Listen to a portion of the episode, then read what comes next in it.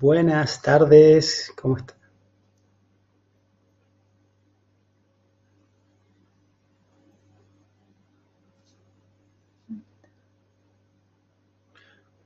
Buenas tardes, ¿cómo les va? Aquí estamos en un nuevo, en una nueva transmisión en vivo, como estos lunes de cuarentena. Aparentemente hoy, el último lunes, vamos a ver qué pasa el próximo lunes. Si ya nos va, nos encontrará a todos ya cara a cara en las calles, o si seguiremos aquí con el aislamiento personal y conectados por lo virtual. Eh, bueno, vamos a esperar que las personas se empiecen a conectar. Y hoy vamos a hablar de un tema muy lindo, que es eh, rutinas saludables, cómo organizar nuestro día para que sea más fácil y llevadero todo lo concerniente a, eh, a los hábitos saludables.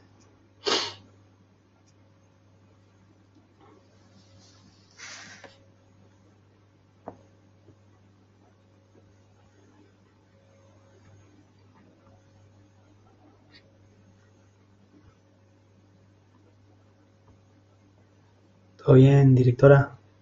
Sí.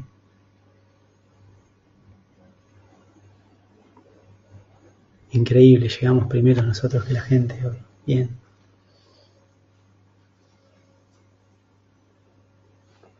Bueno, acá vamos saludando a las personas que se están conectando.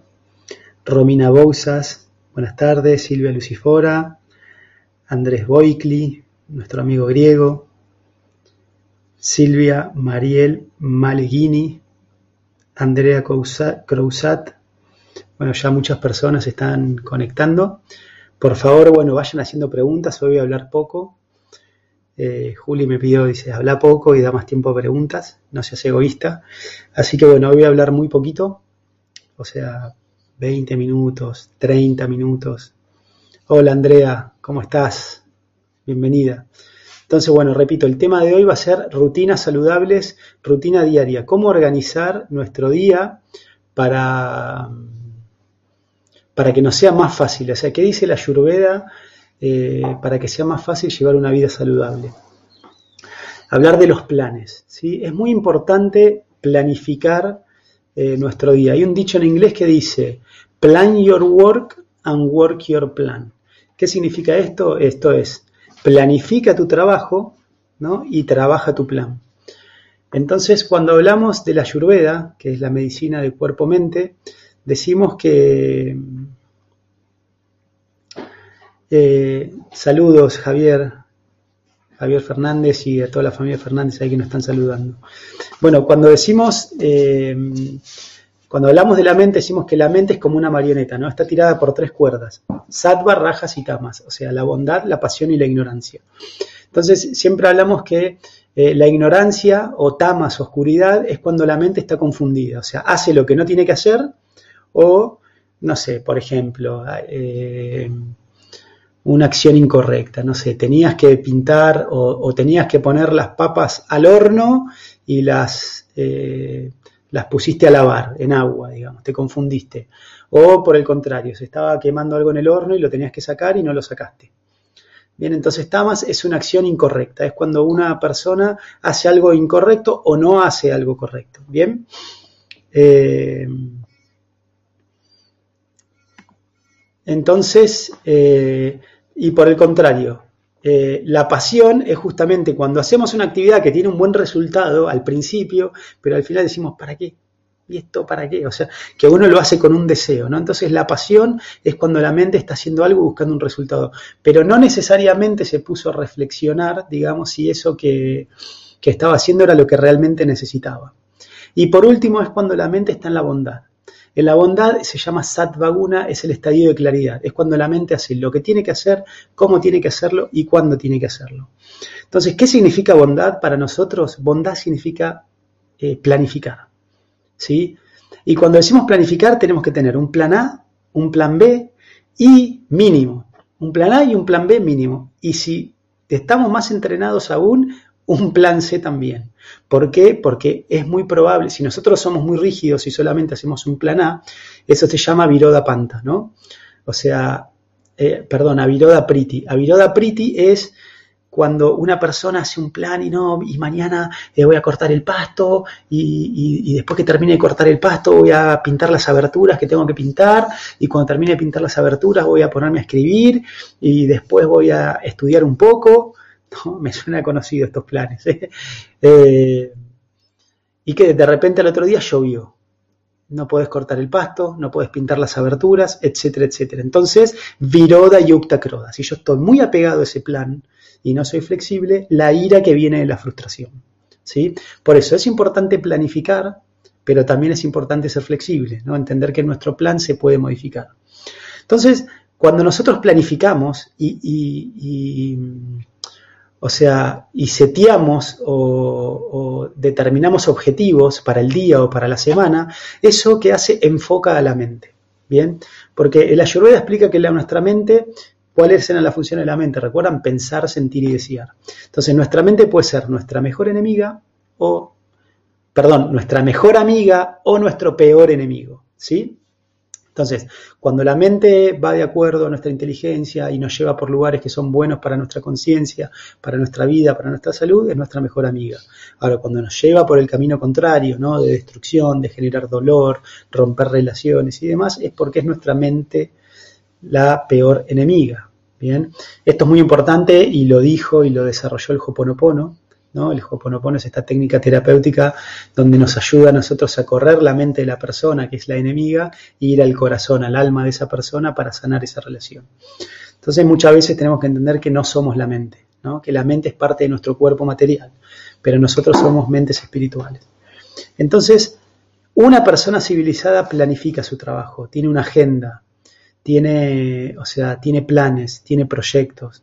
Pero recuerden, o sea, uno no tiene que estar apegado a esos proyectos, sino más bien que uno tiene que, esos proyectos tienen que ser como una dirección y un norte, pero al mismo tiempo ser flexible, que por cuestiones kármicas o por circunstancias de la vida, esos eh, resultados, digamos, no se desarrollen como nosotros esperamos. Como explica el Bhagavad Gita, ¿no? El Bhagavad Gita dice, tú tienes derecho a la acción, mas no a los frutos de la misma.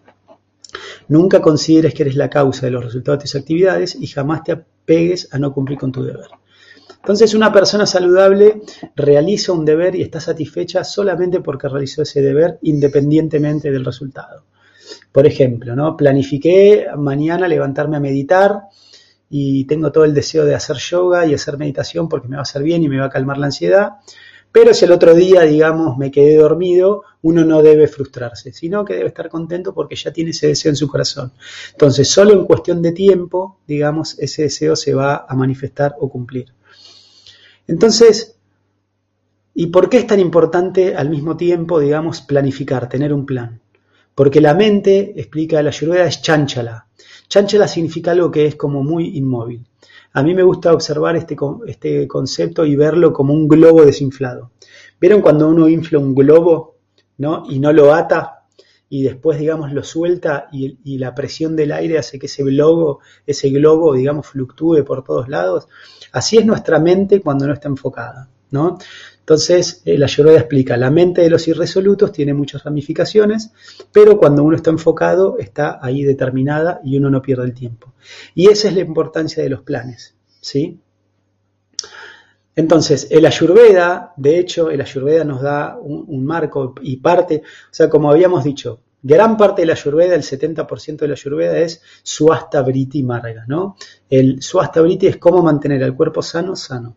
Y este Sat Briti, digamos, tiene tres partes. Una es la rutina diaria, o sea, todo lo que hago durante el día, el equilibrio que tengo en mis actividades durante el día. el segundo aspecto, digamos, de la vida saludable es eh, el ritucharia, o sea, las rutinas a lo largo de las estaciones, las modificaciones que yo hago en mi, en mi vida, digamos, de acuerdo si estoy en verano, en invierno, en otoño o en primavera. Y por último, el Sadbriti, digamos, la escala de valores y las conductas que tengo a cada momento en mi vida, ¿no? Eh, tanto en acción, en pensamientos y en palabras, ¿sí? Que sean actividades virtuosas, o sea, evitar los vicios y tomar las virtudes. Estos tres aspectos, digamos, vuelven a una vida saludable. Entonces, el Ayurveda dice, ¿qué es una rutina diaria saludable? Bien, vamos a ir, digamos, de lo macro, de todo el esquema, vamos a hablar de todo el esquema grosero, el esqueleto, digamos, y después lo vamos a ir rellenando y decorando para que ustedes lo entiendan, porque esto es muy simple. Si uno en realidad va a leer los textos clásicos de la Ayurveda, ¿no? como el Charaka Samhita, la Ashtanga Hridaya, o sea, uno se quiere matar porque en, la rutina diaria uno dice, no, hay hacer tantas cosas, tantas cosas, digamos que es imposible, ¿no? No me alcanzaría el día porque realmente el estilo de vida que tenemos hoy nosotros es completamente pasional, digamos, y alocado, ¿no? Ustedes recuerden y tengan en consideración que tengan en consideración que la ayurveda, digamos, eh, antiguamente o tradicionalmente se practicaba en un estilo de vida rural. O sea, en la antigüedad, hace 2000, hace 5000 años, digamos, las ciudades eran principalmente centros administrativos, pero gran parte de la población vivían en aldeas, rodeadas de naturaleza, o sea, de pocos conjuntos de casas, con un río generalmente, una laguna o una playa cerca, bien, y era todo fundamentalmente naturaleza. Entonces, básicamente la gente se dedicaba al cultivo de la tierra, a la ganadería, bien, había lugares que eran por ahí más cazadores, recolectores, o sea, básicamente se vivía en torno a la naturaleza. No había tantos estímulos sensoriales como ahora en esta era de la virtualidad, del electromagnetismo, que bueno, gracias a esa era ahora nos podemos estar viendo. O sea que, como hoy, eh, antes de empezar este vivo, estaba haciendo un post sobre el Dojabata, Después, eh, Juli, cuando termine este vivo, Juli va a publicar en el Facebook y en el Instagram todo acerca del Doshabat, así que por favor vayan y coméntenlo. Y, en ese, ese post lo termino como con, esta frase de Ayurveda que dice, nada es, nada es todo bueno, nada es todo malo, si está en equilibrio. ¿sí? O sea que todo, toda la sustancia o todas las circunstancias tienen que ver con, con, un tiempo, un lugar y una circunstancia. ¿no? Lo que es bueno para uno puede ser malo para otro y viceversa.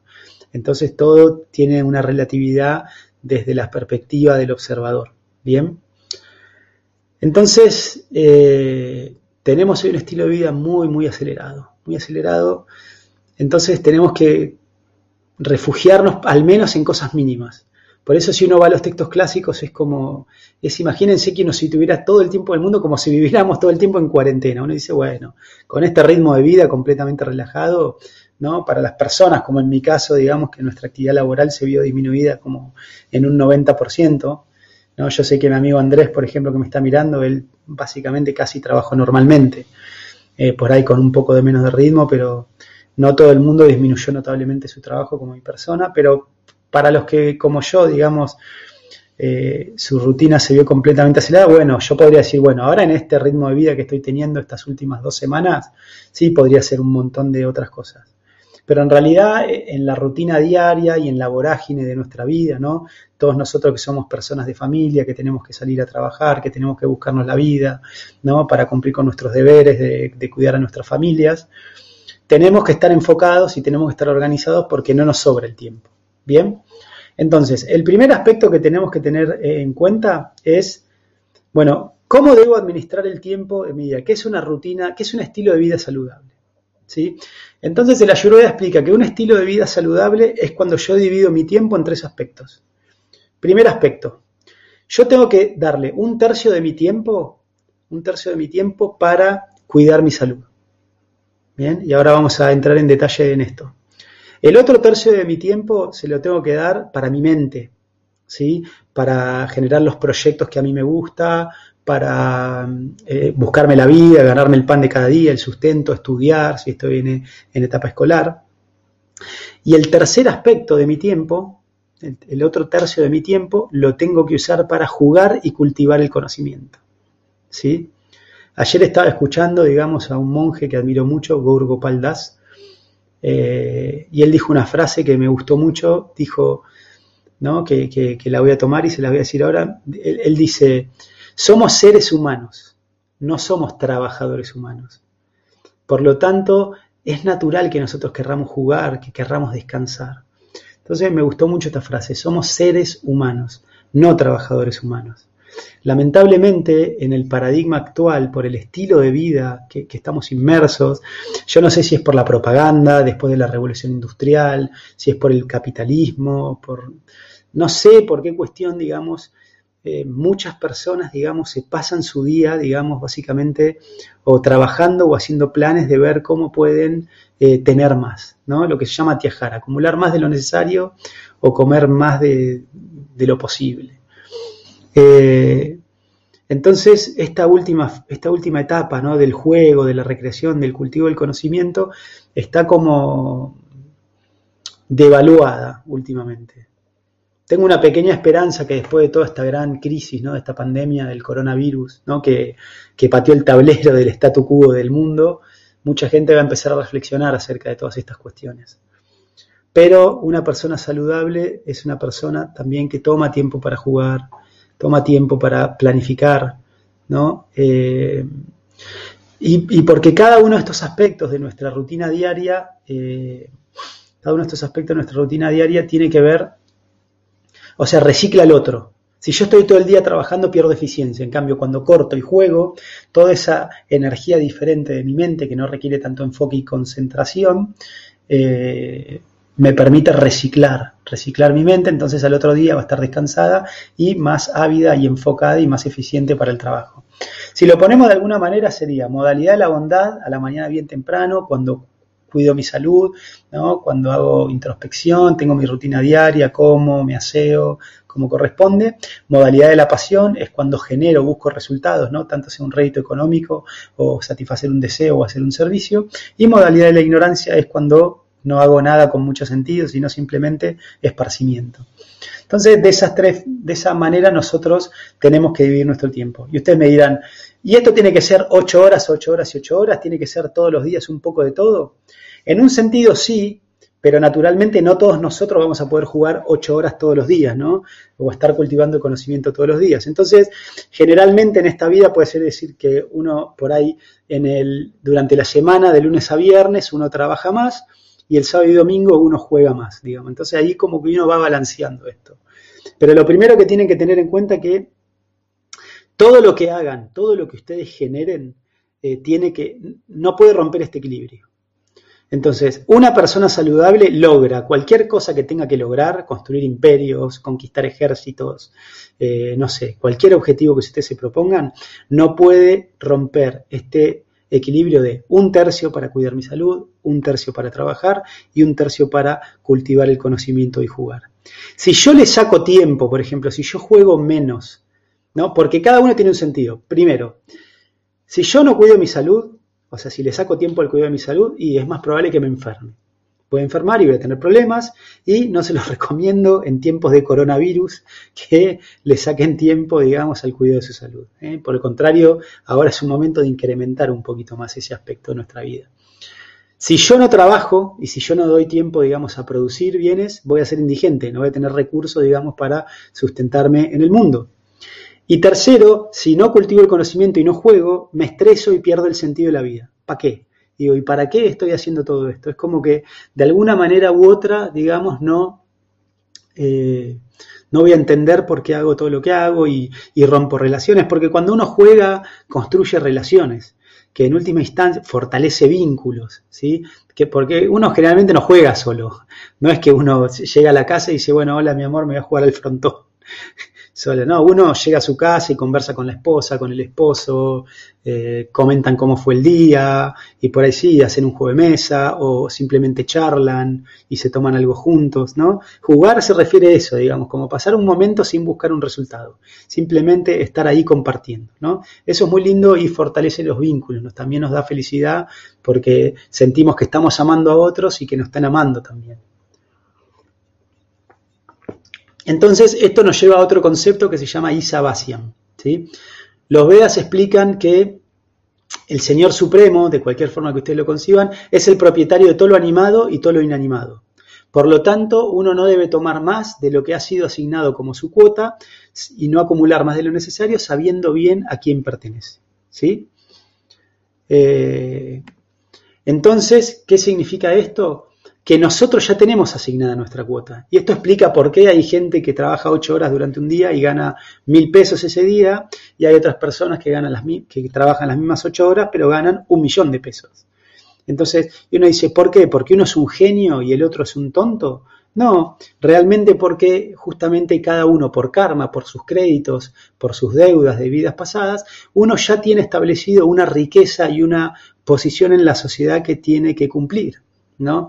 En mi caso, por ejemplo, yo no es que soy médico porque soy un genio y soy mejor que otra persona que por ahí no tuvo la facilidad de ir a la escuela de medicina y poder irle bien. No es que soy mejor que eh, otra persona, no. A mí simplemente me fue fácil.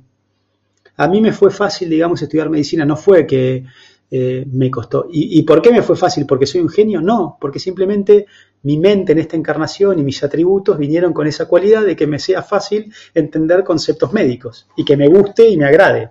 O sea, yo podría estar estudiando Ayurveda, ¿no? Ocho horas por día, o sea, no puedo porque Julia no me deja, ¿no? Porque me dice, ay, no me das bola, estás todo el día con esos libros, no sé qué. Y bueno, entonces, eh, cuando una persona, digamos, tiene un, tiene un don, eh, tiene un don, entonces le es fácil hacer las cosas, no tiene que, no tiene como que esforzarse. Entonces, uno tiene que entender eso, cuál es la naturaleza de uno, ¿no? Y, esa es una pregunta que también uno tiene que comprender, bueno, ¿quién soy yo? ¿Qué, cuál es mi, mi, rol en esta encarnación? ¿Qué es lo que tengo que venir a hacer en este mundo? Entonces, de esta manera, teniendo estos tres aspectos, a mí me ayuda mucho entonces eh, dividir mi día, digamos, e, en estos tres aspectos, ¿no?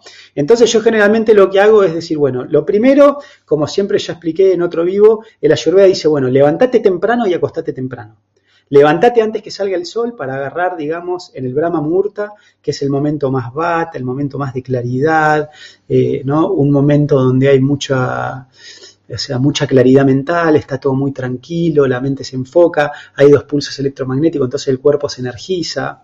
Entonces siempre es bueno levantarse temprano, ¿no? Y lo mismo a la noche y acostarse temprano. Cuando entra la energía de la luna, cuando ya los bajos instintos empiezan a aflorar, entonces mejor estar acostado a esa hora porque el sueño va a ser más reparador.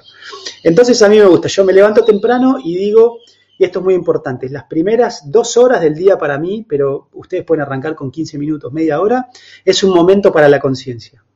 Para mí lo más importante y lo que uno tiene que hacer al levantarse es eh, ponerse a meditar o cultivar el conocimiento o, o hacer una actividad de introspección. Y esto es muy importante y muy práctico, digamos, y un secreto, digamos, que cada vez le estoy diciendo más a mis pacientes, si ustedes quieren ganar en salud, ganen minutos a la mañana. Bien, muchos, muchas personas, digamos, están tan cansados, están tan superados con la vida, digamos, tan agobiados, ¿no? Y otro tip, ahora, disculpen que a veces no, no, me, no, no sigo un hilo, pero estoy, se ve que las personas que están conectadas hoy están muy ávidas de escuchar porque se me están bajando muchas ideas. Pero otro tip, estas personas, por ejemplo, que se sienten agobiadas con la vida, lo que superan, ¿saben por qué se sienten tan agobiadas? Por esto que les dije, porque creen que son los controladores. Las personas que están agobiadas y que la vida los supera, la raíz y la causa de esta situación es porque estas personas tienen la psicología de creer que por su propio esfuerzo van a poder torcer el destino de las personas. Son las personas que no son flexibles, que dicen, no, me tengo que esforzar porque si yo me esfuerzo, esto va a salir bien. Y como le expliqué anteriormente, es un error y una falacia. Tú tienes derecho a la acción, más no a los resultados. Bien, hay que soltar el resultado. Uno tiene que estar feliz por haber hecho su mejor esfuerzo y el desafío de una persona saludable es registrar el límite de ese esfuerzo, el límite de lo que yo puedo hacer. Bien, pero bueno, pongamos que una persona todavía no descubrió esto y está agobiada, digamos, por eh, el mundo material, ¿no? Está agobiada por la vida, entonces naturalmente es una persona que llega con mucha adrenalina, mucho cortisol, mucho estrés, entonces le cuesta dormirse una persona que su cuerpo está en alerta.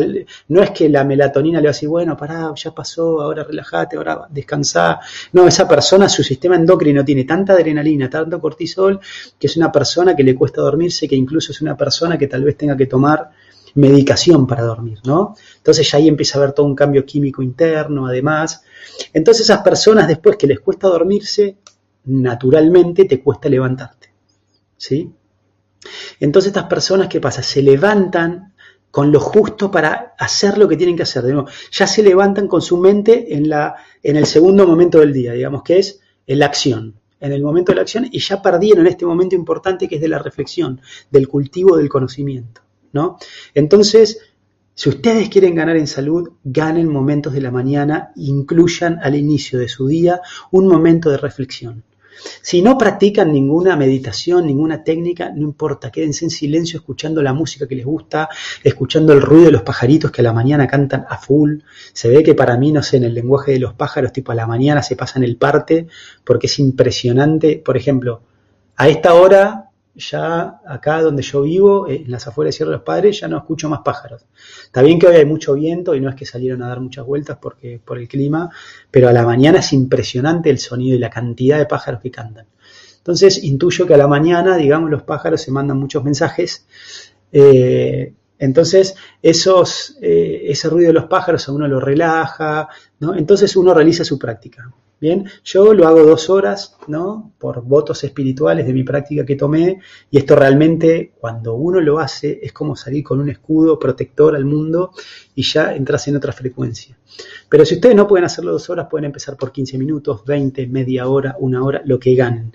Esto va a hacer que su sistema endocrino, que su sistema de alerta, su cortisol, ¿no? la adrenalina bajen, ¿bien? Entonces es como que están bajando la velocidad de su mente, empiezan a bajar la velocidad de la frecuencia de su mente y los pensamientos. Esto técnicamente se llama pranavata. Bien, entonces ustedes se levantan, yo lo que hago generalmente es me lavo la cara, me lavo la boca, así nomás, me tiro agua en los pies, me tomo un vaso de agua tibia con limón y me pongo a meditar. ¿sí? Después de un tiempo de meditación voy y me baño, ¿no? ahí me raspo la lengua, entonces ya entramos, dije, bueno, la parte, ah, pongo entonces primera parte, un momento de reflexión. Ahora termina el momento de reflexión y voy al momento de cuidado de la salud. Entonces, en ese momento de cuidado de la salud, lo que hago es me raspo la lengua, me lavo los dientes, voy al baño, hago mis necesidades fisiológicas y después me baño. ¿no? Entonces, un momento de aseo. ¿sí? Después que me bañé, voy y desayuno, ¿no? La primera comida importante del día, ¿sí? Entonces, desayuno, entonces ahí cierro, digamos, la, la etapa del cuerpo y abro la siguiente etapa que es de ir a trabajar me voy a Sama, ¿sí? al consultorio, ya para prepararme a recibir a mi primer paciente en la mañana, ¿sí? que generalmente es a las 9 de la mañana. Entonces yo ya tuve un momento, dije, bueno, eh, para la conciencia, ¿no? Esto es de cultivar el conocimiento, después cuidado de la salud, ¿no? Aseo y el desayuno, después trabajo, ¿no? Eh, los pacientes que tengo a la mañana o mi actividad laboral a la mañana. Después al mediodía siempre corto una hora, una hora y media para almorzar. Entonces de nuevo, cierro etapa laboral y abro de nuevo etapa del cuerpo. Cuido mi salud y almuerzo. El almuerzo que siempre decimos es la comida más importante. Siempre como una ensalada de plato principal, más grande en verano, más pequeña en invierno, un plato principal y un postre, ¿sí? Y no tomo líquido o tomo un té chai o alguna bebida caliente, ¿no? Termino de almorzar y arranco con los pacientes de la tarde. ¿Sí? O sea, cierro momento del cuerpo al almuerzo y vuelvo a abrir momento laboral, segundo momento, eh, a la tarde. Bien, termino de ver el último paciente, ¿sí? Con el último paciente, cierro todo en sama, ¿no? Barro un poco, bueno, ordeno algunas cositas y ya termino y entro en fase, digamos, recreación. Ya está, el día ya cumplí con el día y ahora a relajarse y volver a la casa, digamos, charlar con los hijos, hablar, hacer tareas, eh, charlar con Juli, pasar el parte, digamos, de todo lo que hacemos, ¿no? Contar cómo fue el día de cada uno, alguna anécdota divertida, o por ahí a veces vas a visitar algún familiar o algún amigo, ¿no? O a veces uno puede hacer una rutina de ejercicio, ¿sí? Si no lo hizo la mañana, algunas personas por ahí digan, bueno, medito un poco menos y me hago una rutina de ejercicio, algo de actividad física y después me baño. Pero lo importante es que ustedes vayan poniendo de acuerdo a su realidad, bueno, momento del cuerpo, momento de la mente, momento de la conciencia. Conciencia es recreación y cultivo del conocimiento.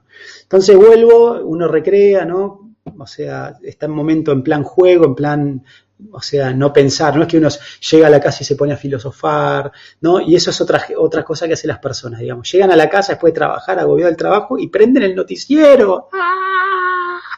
¿no?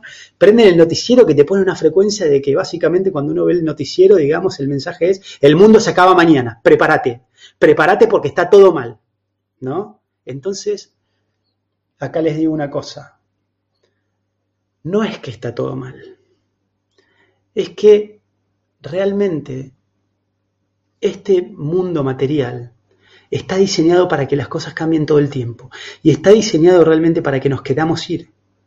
Porque como explico siempre, nosotros somos seres espirituales. Esta no es nuestra casa. nosotros estamos atrapados en cuerpos materiales que son temporales, móviles, en un mundo material que es temporal y móvil. Por eso en este mundo material hay cambios en todo el tiempo, todo momento. Entonces uno dice, eh, no nací para ser feliz. El problema es que las personas creen que pueden ser felices acá. En realidad nosotros acá estamos para aprender, para aprender que somos seres espirituales, para hacer austeridades, ¿sí? Porque si uno lo mira con un lente, por ejemplo, si yo pienso que este lugar tiene que ser un mundo feliz y tiene que ser el paraíso, o sea, el paraíso de Adán y Eva no estaba en este plano, está en otro plano. No es esto, esos son los mundos celestiales. ¿no? Y por encima de los mundos celestiales está el mundo espiritual, donde se dice que cada día es una fiesta, cada paso es una danza y cada palabra es una canción. Se llama Vaikunta en sánscrito, los planetas sin ansiedad. Bien, entonces, lo que quiero decir con esto es que si uno mira objetivamente, sí, sí, claro, este mundo es horrible. 800.000 personas se suicidan por año en el mundo, según estiman Naciones Unidas. Bien, es la tercera causa de muerte entre, 15, entre personas entre 15 y 19 años. O sea, fíjense, las personas están sufriendo tanto que se quitan la vida, 800.000 personas por año. ¿sí? Las 10 de las principales economías del mundo tenemos el narcotráfico, tráfico de armas, tráfico de personas, el mundo de las finanzas, los bancos y los mundos de las finanzas, eh, los juegos de azar, la trata de personas, la venta de alcohol, o sea, todas cosas que dañan la cultura. 130.000 mujeres son asesinadas por año en el planeta, el 80% por sus parejas o por personas que conocen cercanas. No, los Vedas dicen que a las mujeres hay que protegerlas que en una sociedad donde no se protege y no se venera a la mujer, se retira la diosa de la fortuna, no puede haber nunca prosperidad. ¿Por qué? Porque la energía femenina es la energía creativa y es la fuente de toda riqueza y prosperidad. ¿O no, mi amor? ¿Sí? Y hay 40 conflictos armados actualmente en el planeta.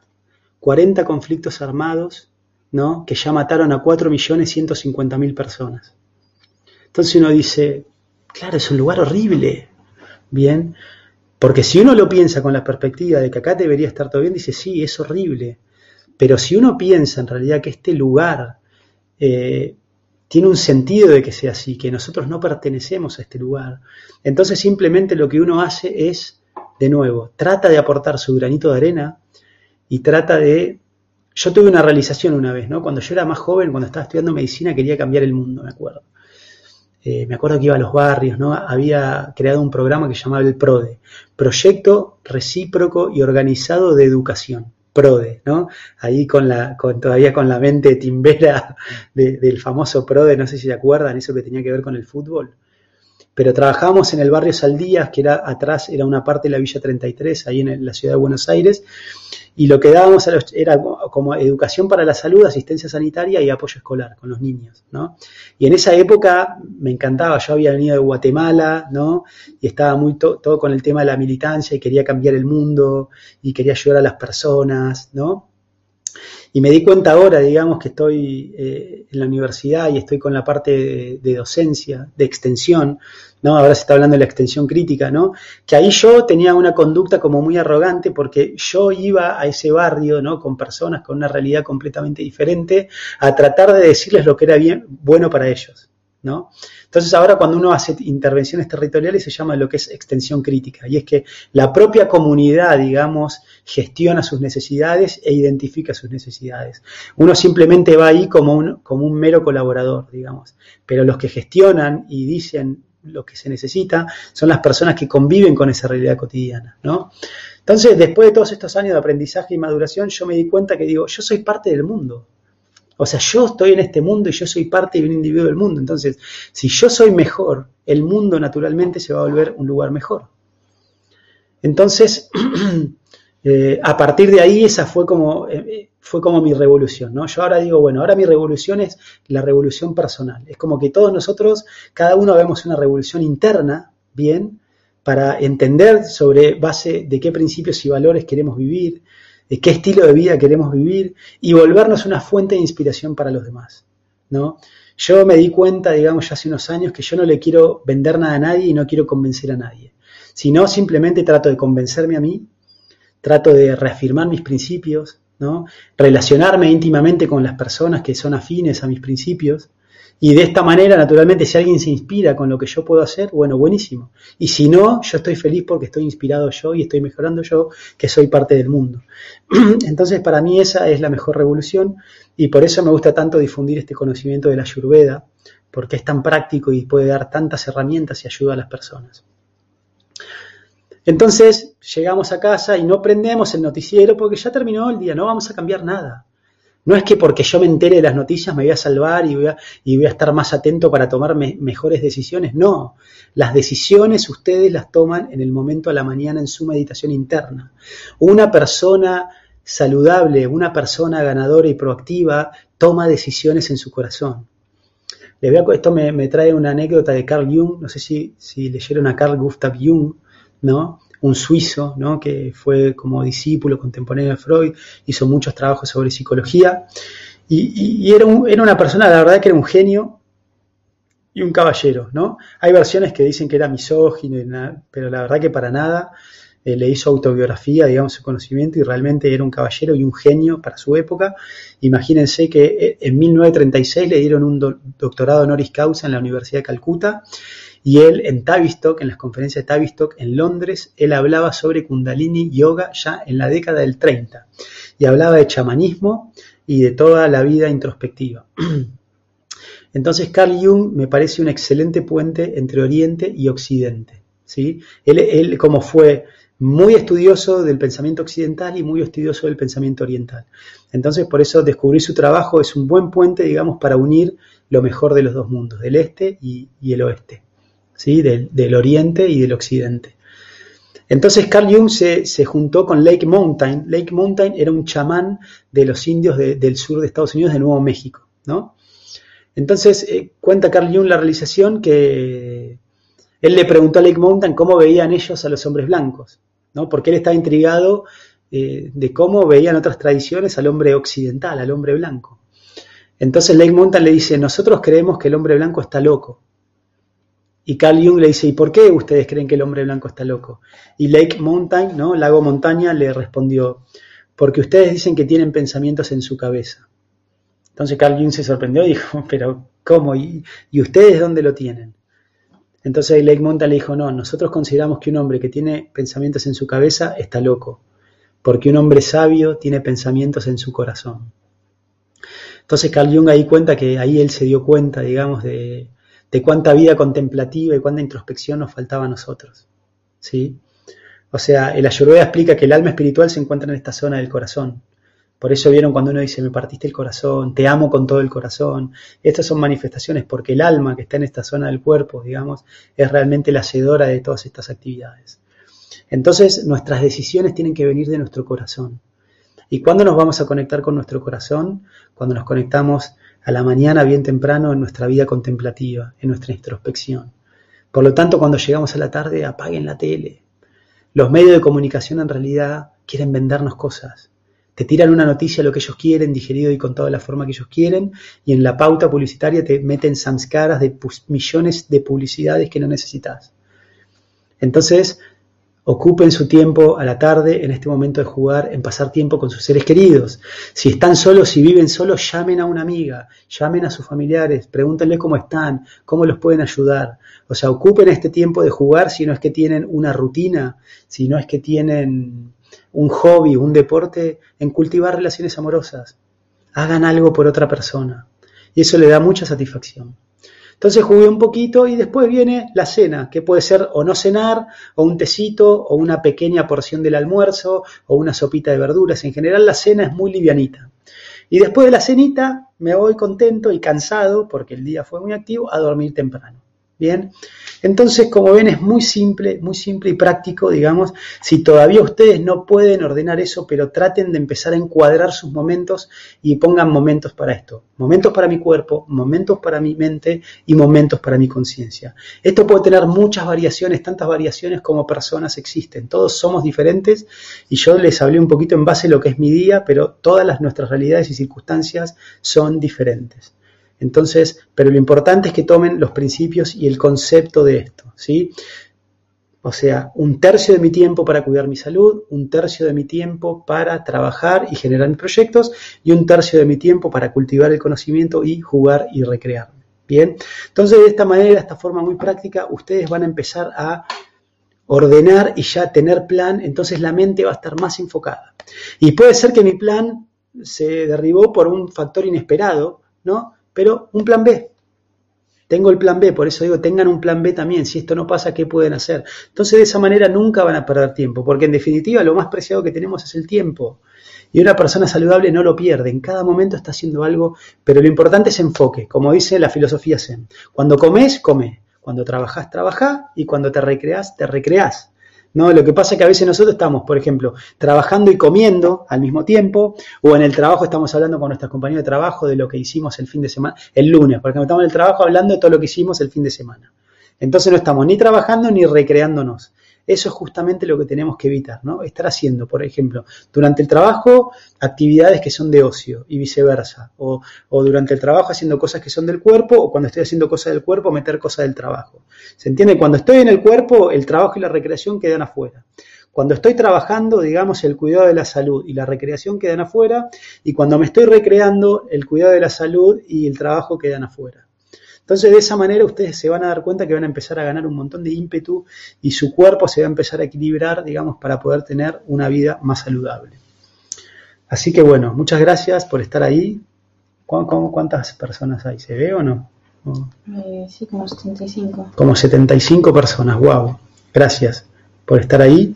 Entonces ahora voy a abrir un espacio, voy a empezar a responder preguntas. Eh, por favor, hagan preguntas. Esto se termina cuando se terminan las preguntas. Bien. te, digo las primeras que tengo de Instagram. Dale, dale. Eh, yoga en el alba. ¿Alguna página que recomienden para saber nuestro doya? Yoga en el alba. ¿Alguna página que recomiendes para saber nuestro doya? Simplemente busca eh, cuestionarios de determinación de mi doya en internet y, y ahí vas a tener un montón de... Son cuestionarios, o sea, yo, el Ayurveda explica que uno saca el doya en la persona tomando el pulso. Con el pulso uno toma la, prakriti, que es la constitución de los doyas, y la vikriti, que es el estado de los doyas en el momento actual. La prakriti siempre es la misma, nunca cambia. Hay siete tipos de prakriti. Vata puro, pita puro, capa puro, o vata pita capa balanceado, o vata pita, o pita capa, o vata capa. Son las siete prakritis que puede haber eh, pero uno lo puede, lo puede determinar con los cuestionarios, ¿no? que están por internet, los pones y te va a aparecer muchísimo. Así que simplemente googlea determinación de mi doya, cuestionario, o cuestionario para determinar mi doya, y ahí te van a salir un montón de cuestionarios, y te recomiendo que hacerlo por lo menos cinco veces. Y ahí vas a llegar aproximadamente, a hacerlo cinco veces en circunstancias diferentes. Una vez hacerlo a la mañana, otra vez hacerlo a la tarde cuando volviste a trabajar, otro un fin de semana, y, ahí corroborás cómo te dio y ahí vas a tener una idea aproximada de tu doya para poder gestionar tu equilibrio de salud. Silvana pregunta, hola, buenas tardes Doc, ¿Se, ¿se puede comer una ensalada de chauchas, porotos y otras verduras pero crudas? ¿Los porotos crudos también? Entendí eso, sí. No entendí, me pregunta si puede consumir ensalada de chauchas, porotos y otras verduras crudas. El ayurveda explica no mezclar simultáneamente alimentos crudos con cocidos. O sea, si voy a comer una ensalada que tenga cosas crudas y, cocidas, las tengo que separar. Por ejemplo, lo que puedo hacer es comer una ensalada de vegetales crudos primero, todos juntos, y cuando termino de comer esta ensalada de vegetales crudos, como una ensalada fría, pero de todas cosas cocidas. Por ejemplo, puedo comer una ensalada de lechuga, tomate y zanahoria, y después me puedo comer una ensalada de, no sé, de papa y chauchas, ¿no? Y remolacha cocida, eh, después, o sea, y porotos, por ejemplo, o fideos. Entonces ahí tengo todo cocido, primero todo crudo y después todo cocido. Pero mezclar crudo y cocido al mismo tiempo, no porque no lo vas a digerir. Y todo lo que no digerís te va a generar toxinas más que alimentarte. Eh, nuestra querida Marta Corrado. Marta Corrado, eh, la esposa del griego, la, mejor masajista de Sama. Sí. De Sama, sí, claro.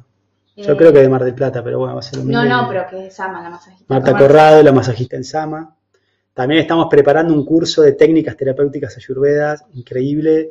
Queremos llenar Mar del Plata de terapia, de terapeutas ayurvedas. Queremos que todo el mundo puede acceder a terapias terapéuticas ayurvedas, tipo masajes, avianga, udvartana, que son masajes con polvos, shirodara, karnapuranas, nasias, pindas, todo eso vamos a estar abriendo un curso, ahora con Juli estuvimos planificando y todo esto va a estar increíble. Bueno, Marta, ¿cuál es la pregunta? Pregunta, eh, ¿cuál es tu mejor sugerencia para atravesar, para atravesar de la, mejor de la, mejor manera posible este, este momento de aislamiento? Gracias, abrazos a Juli y a la familia. Un besito. La mejor sugerencia para pasar este momento de aislamiento, digamos. La mejor sugerencia es que conéctense con cosas que a ustedes los motivan y entusiasman. Como dije, planifiquen actividades. Primero, tengan una rutina, tengan un plan. Lo peor que nos puede pasar en este aislamiento es decir, bueno, como no tengo nada que hacer, hago la que me pinte. No, eso te lleva de resbalón al hueco, como al, pozo, digamos, final, como Alicia, digamos, en en el País de la Maravilla que se metía en el túnel en el hueco. O sea, punto número uno, tener una rutina. Nunca debemos dejar a nuestra mente que haga lo que quiera. Esta filosofía New Age de hacer lo que sienta va totalmente en contra, digamos, de la Ayurveda. Justamente la Ayurveda significa, digamos, regular, regular los principios eh, ¿Cómo sería? O sea, establecer principios que regulan la libertad. Ahí está, ahí sería la frase. El Ayurveda establece principios que regulan la libertad. ¿Por qué? Porque la tendencia animalesca nuestra, o sea, ontológicamente el hombre realiza cuatro actividades. Comer, dormir, aparearse y defenderse. Cuatro. Comer, dormir, aparearse y defenderse. ¿Sí? Cuatro actividades que son, digamos, las que realiza cualquier animal. Entonces, el ser humano tiene la capacidad, la inteligencia de elevarse sobre esas actividades. Entonces, comer, dormir, aparecer y defenderse es un instinto de supervivencia, pero el ser humano tiene que elevarse a la plataforma de las ideas y de la virtud. Por lo tanto, siempre digo esta frase, una persona civilizada vive de acuerdo a su deber y una persona incivilizada vive de acuerdo a sus emociones. Entonces, si yo me levanto a la hora que quiero y me despierto, total no tengo que hacer nada y por ahí duermo 12 horas, ¿no? No me baño porque total no voy a ver a nadie, no me lavo los dientes, ya empiezo a caer de a poquito en la modalidad de la ignorancia, o sea, darle rienda suelta a rienda suelta, digamos, a mi vida, entonces eh, la mente se empieza a confundir y empiezas a entrar en laberintos, eh, traes emociones que tenías olvidadas, entonces por el contrario, si vos tenés una rutina, como digo esto, bueno, aunque mi rutina cambió, entonces voy a cambiar mi rutina, pero siempre divido un tercio para cultivar el conocimiento y jugar, un tercio para cuidar mi salud y un tercio para trabajar. Entonces, puede ser que ahora no vaya a trabajar, no vaya a la oficina, pero bueno, puedo pintar mi casa, puedo tejer crochet, puedo pintar mandalas, puedo arreglar el auto, puedo dedicarme a hacer, digamos, lo que me motiva, puedo llamar a familiares que hace un montón no llamaba. Entonces, lo que tienen que hacer, lo mejor que uno puede hacer para el aislamiento es mantener una rutina, digamos, que los conecte con cuestiones que a ustedes los hacen bien, que obviamente van a ser diferentes a lo que hacían cotidianamente. O sea, las personas saludables se adaptan, son flexibles. O sea, lo que tenemos que cortar acá es la rigidez. Decir, no, pero yo tenía que ir a la oficina y que si no voy a la oficina, entonces no voy a hacer nada. No, bueno, ok, como no puedo ir a la oficina, entonces, ¿qué hago acá en mi casa? A ver, ¿qué puedo hacer? ¿Qué me hace bien? ¿Qué tengo ganas de hacer? Y para eso es importante también la introspección, para descubrir qué sentís, qué tenés ganas de hacer. Y conectate con eso. Es una excelente oportunidad. Por ejemplo, para mí fue una excelente oportunidad. Escribí un montón, estudié muchísimo, eh, o sea, me conecté con, con la jardinería acá afuera, o sea, y realmente estoy re contento. O sea, me bajó un 90% mi trabajo, o sea, casi no tuve ingreso, pero estoy feliz. O sea, estoy muy, muy contento, digamos, porque me conecté con un montón de cosas que tenía pendientes. Que no, de hecho, muchas veces oraba, por favor, Señor, ¿cuándo voy a tener tiempo para sentarme a estudiar? No puedo estudiar lo suficiente, ¿cuándo voy a tener tiempo para poder escribir? Y bueno, el Señor cumplió mi deseo. Así que bueno, escribí un montón, estudié un montón. Entonces, manténganse activos en equilibrio, equilibradamente, con cuestiones que a ustedes los motivan. Eso es lo mejor para pasar el aislamiento. Gilda Muraca pregunta, sugerencias para la limpieza de intestinos. Gilda Muraca, sugerencia para la limpieza de intestinos. Es una pregunta muy amplia, ¿bien? Pero como digo siempre, simple, frutas a la mañana, frutas crudas a la mañana, ensaladas crudas al mediodía, agua tibia con limón en ayunas y al menos un litro por día de jugos de frutas y vegetales.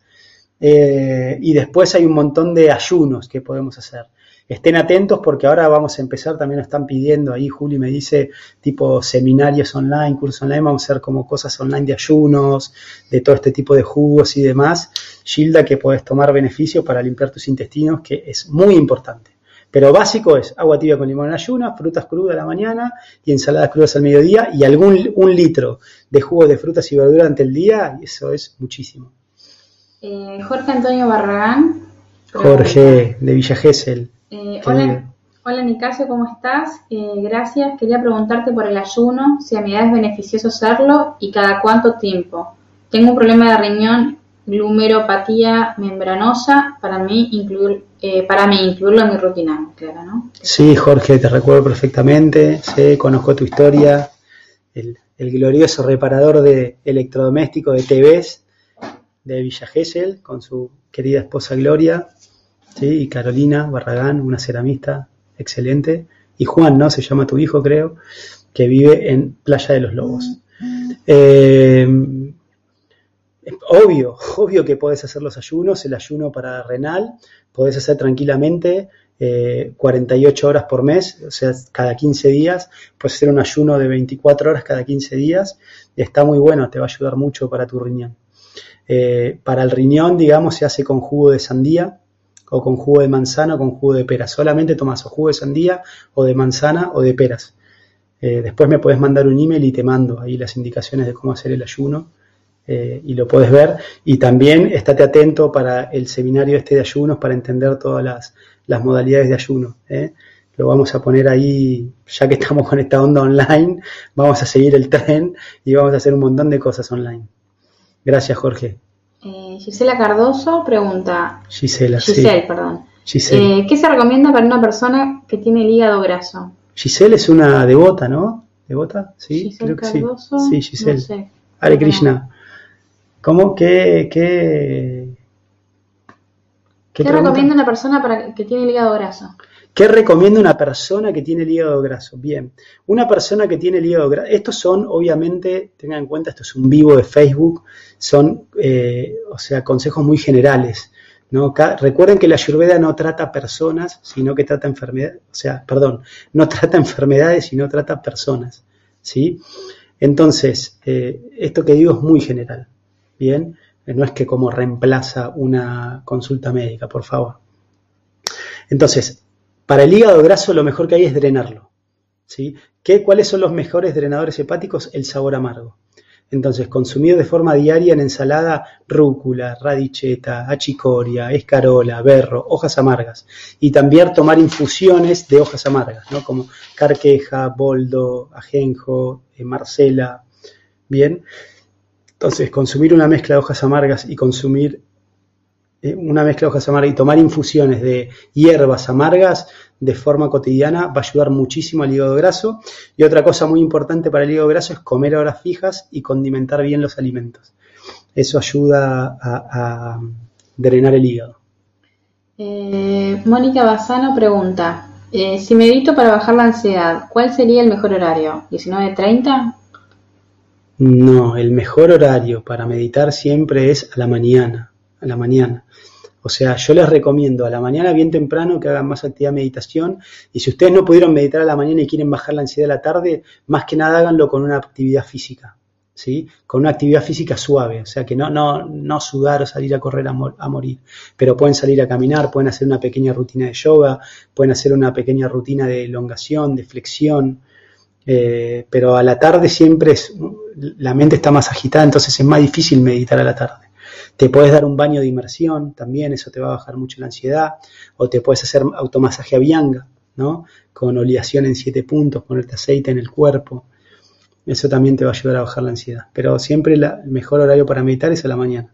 Por supuesto, si vivís en un lugar tranquilo, puedes intentarlo y ver si te funciona, ¿no? Siempre decimos que la excepción no hace la regla. O sea, que, que- que no sea el momento más propicio no significa tampoco, digamos, que no se puede hacer, ¿verdad? Entonces, ¿Próxima pregunta? sí, próxima pregunta. Eh, Rodrigo Llano pregunta, hola Nicasio, es un placer escucharte. Explica cómo es eso de la limpieza de la lengua y por qué. Qué grande Toti. Toti Llano, Rodrigo, un gran abrazo. Espero te encuentres bien ahí en, en Bellavista. y es muy pro Juli, me trajo el raspalenguas, bien. Eh, tráeme el mío, este es el tuyo. Tráeme el mío, así lo hago, lo, lo muevo. Me voy a raspar la lengua en cámara, señores y señores. Por Toti, esto puede ser medio escatológico, por favor, los que estén impresionados, no.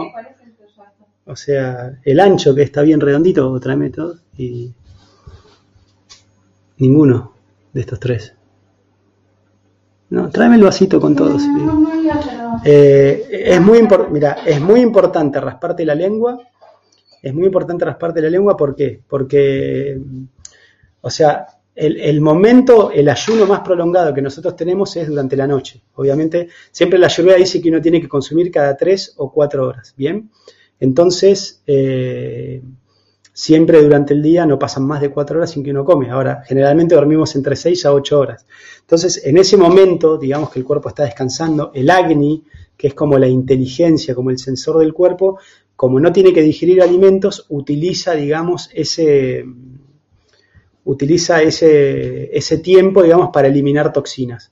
Entonces, por eso a la mañana cuando nos levantamos, nos levantamos con mal aliento, con la boca sucia, con lagañas, todos transpirados. Por eso es tan importante en la rutina diaria que después que uno se levantó, cuando ya entró el día, antes de empezar su día, bañarse, ¿no? Porque la Ayurveda explica que cuando uno duerme está sucio. ¿Por qué? Porque el cuerpo liberó estas toxinas. Entonces, como verán, si uno ve su lengua, ah, no, la lengua tiene que ser rosa bien tiene que ser rosa. Hay personas que por ahí tienen toda la lengua blanca, o sea, cuando la lengua tiene eh, blanco, eso se llama ama. Son nutrientes indigeridos, son toxinas que el cuerpo sacó. Entonces, si yo no me raspo la lengua, si yo solamente me lavo los dientes, pero no me raspo la lengua, todo ese ama que el cuerpo sacó durante toda la noche me lo vuelvo a tragar. Entonces es como el baño del elefante, el cuerpo limpia y yo lo vuelvo a tragar, limpia lo vuelvo a tragar. Vieron como el elefante que se baña en un río, se tira agua y cuando sale del río se tira tierra. Bien, entonces si yo no me raspo la lengua, o sea, es como que mi cuerpo no se limpia. si yo me raspo la lengua todos los días, limpio y lo saco del sistema, limpio y lo saco, limpio y lo saco, entonces el cuerpo se va limpiando cada vez más. Ahora, si yo limpio, el cuerpo limpia y yo me lo vuelvo a tragar, digamos, pierdo un montón de oportunidades de desintoxicar mi cuerpo. Entonces, usamos un raspalenguas, digamos, lo ideal, ¿sí? Esto se llama Shiva Pariksha, ¿no? En sánscrito, raspador de lengua, que básicamente es una chapita de acero inoxidable, ¿sí? Este es el mío que uso todos los días. Si no tienen esto, puede ser una, cuchara, una cuchara de acero. Una cuchara Roma no es tan efectivo como esto, digamos, pero esto ahora se consigue, digamos, en los que están en Buenos Aires, en, tiendas, digamos, ya cada vez se vende más esto. Afortunadamente la Ayurveda está tomando mucho auge, entonces eh, creo que hay una llama Sabores y de la India, en Amenábar, eh, bueno, obviamente en Sama, En Sama tenemos de esto, los que están en Mar del Plata pueden pasar a buscar uno en Sama, tenemos. Eh, entonces, bueno, agarran, ¿no? Y suavemente, digamos, van lo más atrás que pueden. Imagínense, esta es la, lengua, ¿no? Entonces, yo voy raspando suavemente, ¿sí? Lo más atrás que puedan. Entonces, es la primera vez en mi vida que me voy a raspar la lengua en cámara. Bien, vamos. Entonces, como verán, como verán, sacó, toma Juli, guardalo ahí, guardalo ahí, como verán, entonces lo raspo una, dos o tres veces, ¿sí? Una, dos o tres veces, digamos, se raspa la lengua, entonces va sacando todas las toxinas. Bien, lo pueden hacer a la mañana y si ven que todavía la lengua está blanca, lo pueden repetir a la noche, antes de acostarse. Entonces, de esa manera sacamos toxinas del cuerpo. Bien, gracias Toti, te quiero querido. Eh, Vero, la pregunta, ¿cómo puedo empezar a meditar? ¿En qué horario? ¿Cómo puedo empezar a meditar? ¿En qué horario? Bueno, el mejor horario, como dije, es a la mañana y cómo puedes empezar a meditar. Hay muchas técnicas. Es más, me gustaría hacer un vivo o si no, voy a grabar un video de diferentes técnicas de meditación. Para mí la forma más práctica que yo medito, justo acá tengo mi, mi bolsa, mi rosario de meditación, es meditar, digamos, con cuentas de chapa. O sea, con un rosario que vos vas tocando el rosario y cantas mantras. En este caso yo canto el Mahamantra Hare Krishna. Hare Krishna, Hare Krishna, Krishna Krishna, Hare Hare, Hare Rama, Hare Rama, Rama Rama, Hare Hare. Entonces, la meditación que yo hago básicamente es concentrarte en escuchar el mantra. Pero hay otras técnicas de meditación. Hay personas que les gusta hacer sonidos. Hay otras personas que hacen eh, ejercicios de respiración. hay otras personas, digamos, que simplemente eh, cierran los ojos y contemplan, otros eh, realizan oraciones, eh, los católicos rezan el rosario. Entonces, hay muchas técnicas de meditación. Te sugiero, digamos, que vos busques, indagues, cuál te parece más práctica. Por ejemplo, mi maestro de Ayurveda, que es un monje tibetano, él me enseñó una técnica tibetana de meditación que a mí me parece muy útil para dormir a la noche, pero no me ayuda para meditar. O sea, meditación significa cuando vos te bajan fichas, cuando vos realmente obtenés conocimiento a través de la introspección. Entonces no hay una técnica, es como tenés que encontrar tu técnica. ¿Y cuál es tu técnica? La que te gusta, la que te entusiasma y te sale fácil. Obviamente es como todo, tenés que practicar, ¿no? O sea, con la práctica uno se vuelve un experto. Pero ya si ves que es, un, es completamente artificial para vos, es un embole, entonces no es tu tipo de meditación. Pero siempre intenta hacerlo a la mañana, como digo. A la mañana tiene muchos beneficios meditar, tanto para la salud física como emocional y espiritual, obviamente. Sí. Eh, Verónica Benítez pregunta, mi hija consulta, ¿cuál es la mejor posición para dormir? La mejor posición para dormir. Bueno, depende. Eso, eso depende lo, los doyas, ¿no?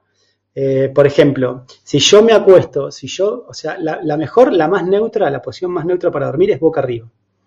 Porque cuando yo duermo boca arriba estoy como balanceando mi lado solar y mi lado lunar. Bien, nunca se debe dormir boca abajo, definitivamente. O sea, boca abajo, digamos, es como, sería como la peor y la que hay que evitar.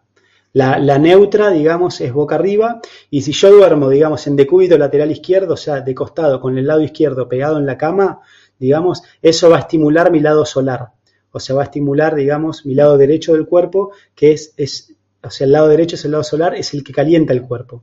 ¿No? El lado derecho del cuerpo se conecta con el hemisferio cerebral izquierdo y es el lado racional e intelectual. Entonces, si yo tengo, por ejemplo, no sé, mucho frío o tengo un problema de capa o estoy pasado de bata, si yo duermo del lado izquierdo, digamos, me va a bajar la ansiedad, me va a bajar la tensión, va a calentar el cuerpo. Ahora, si yo duermo del lado derecho, voy a estimular mi lado lunar. Esto va a enfriar el cuerpo y va a estimular la creatividad. Entonces, eh, si, si, por ahí no sé, tengo mucho calor, tengo, tengo mucho calor interno o es verano, quiero enfriar el cuerpo o tengo algún proceso inflamatorio en mi organismo, podría dormir, digamos, del lado derecho del cuerpo. ¿Sí? Eso sería la pregunta. Gloria Baeza. Hola Nicasio, ¿cómo fortalezco mis articulaciones con la alimentación ayurveda? Bien. Bueno, las articulaciones, digamos, tienen, o sea, el movimiento de las articulaciones está regido por bata, el hueso es un tejido bata, entonces, la mejor forma de fortalecer las articulaciones es consumiendo una buena cantidad de grasa. Como digo siempre, en la alimentación moderna las grasas están mal vistas y por el contrario para la ayurveda son el mejor alimento. Entonces, consumí una buena cantidad de ghee todos los días, por lo menos una cucharada sopera de ghee con tus comidas, saltear los alimentos. Consumí nueces, almendras, avellanas, semillas, cantidad de frutos secos y trata de tener una buena digestión.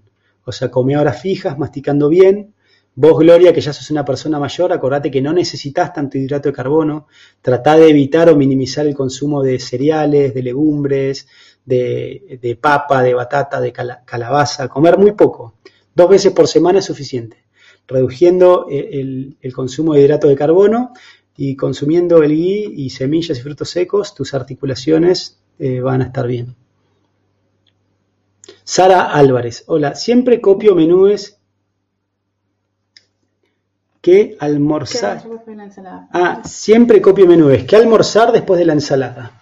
Y depende, depende si sos un niño, depende si quieres bajar de peso, eh, si sos un deportista de alto rendimiento. Pero en general siempre decimos que hay tres tipos de alimentos. Los bata, que limpian y desintoxican, los pita, que ayudan a digerir, y los capa, que nutren y engordan. Entonces, si soy un niño y quiero crecer, voy a comer en mi menú más cantidad de capa que de bata y pita. Si por el contrario, si soy una persona mayor o quiero bajar de peso, voy a comer más cantidad de bata y pita que de capa.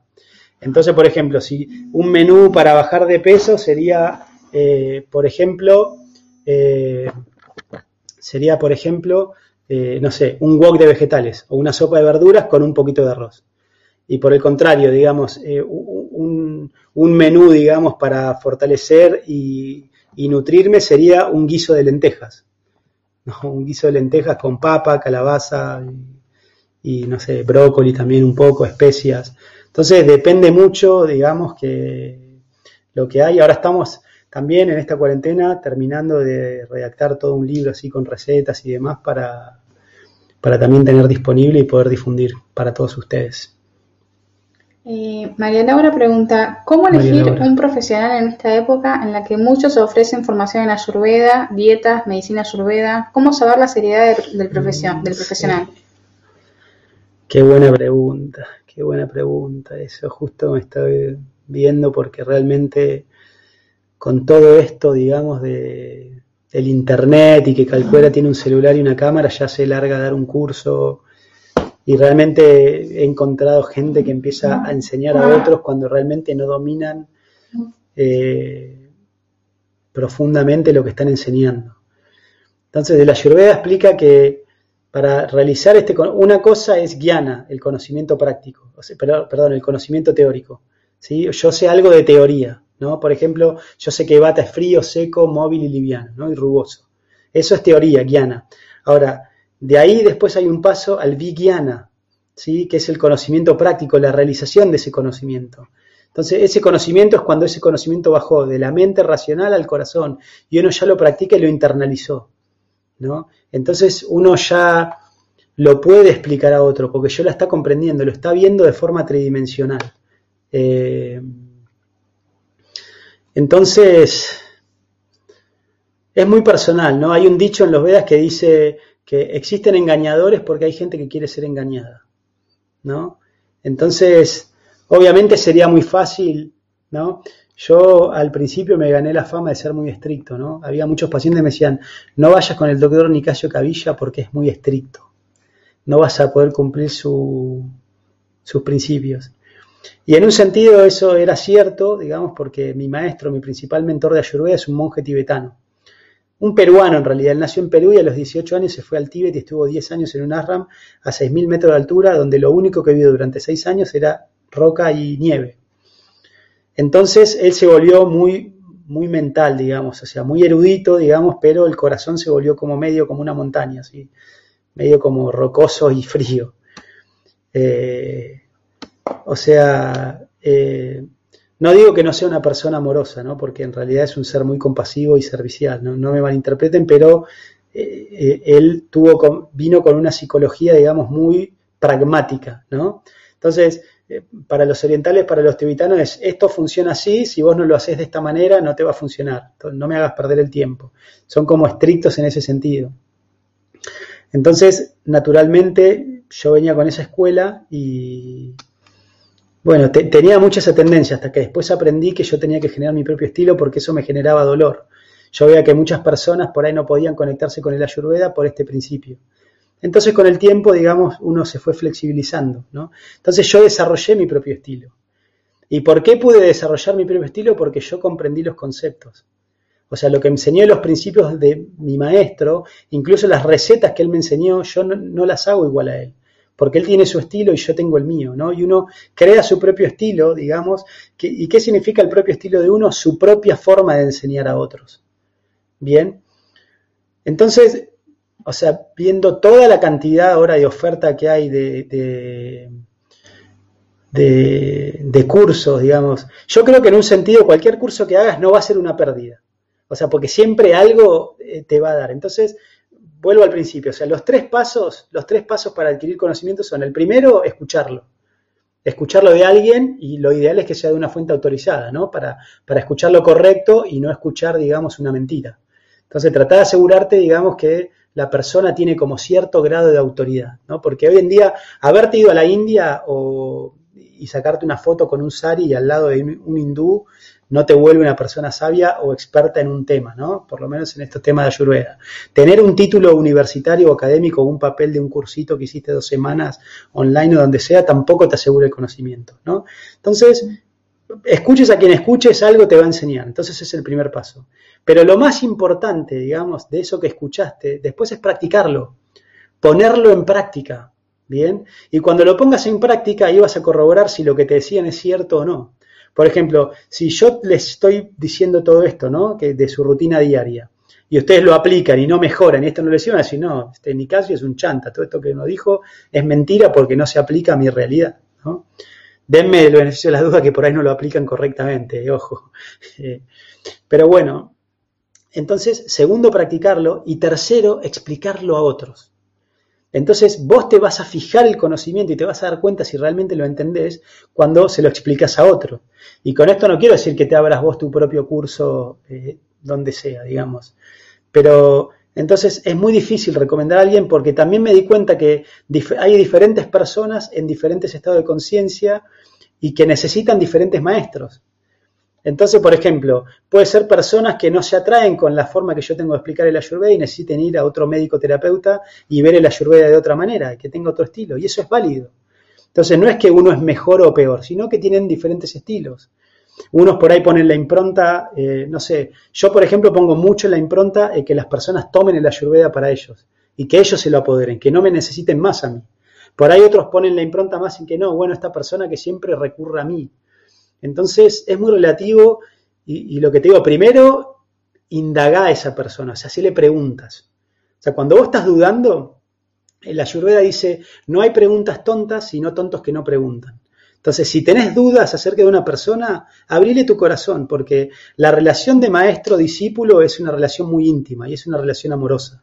Lo mismo que la relación médico-paciente. Por ejemplo, si un paciente viene a mí y me tiene que mentir, entonces yo estoy siendo un mal médico porque no estoy inspirando a mi paciente.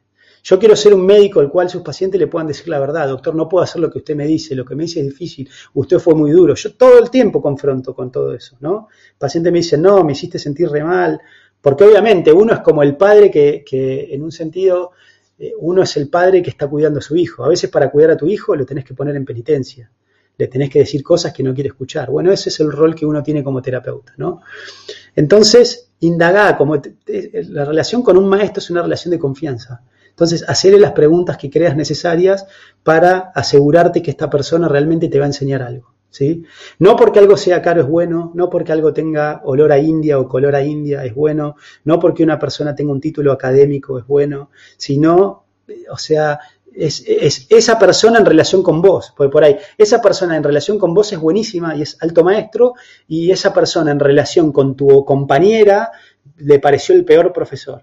¿Se entiende? Entonces, por eso decimos diferentes personas en diferentes niveles de conciencia y diferentes maestros van a ir apareciendo. Entonces, naturalmente, el conocimiento se va a ir manifestando. A mí me pasó eso con el Ayurveda, ¿no? Yo empecé, el primer, o sea, el primer acercamiento que tuve con el Ayurveda fue en la UBA. Mi mente académica, yo venía del mundo universitario y dije, obvio, ¿dónde voy a estudiar Ayurveda? En la UBA, a través de la fundación Ayurveda Prema del doctor Berra.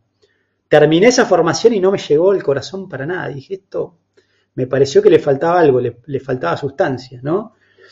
Eh, entonces, después conocí a Víctor Kumar, o sea, mi maestro. Me robó el corazón y él me abrió eh, los secretos de la Ayurveda con esta actitud de servicio, ¿no?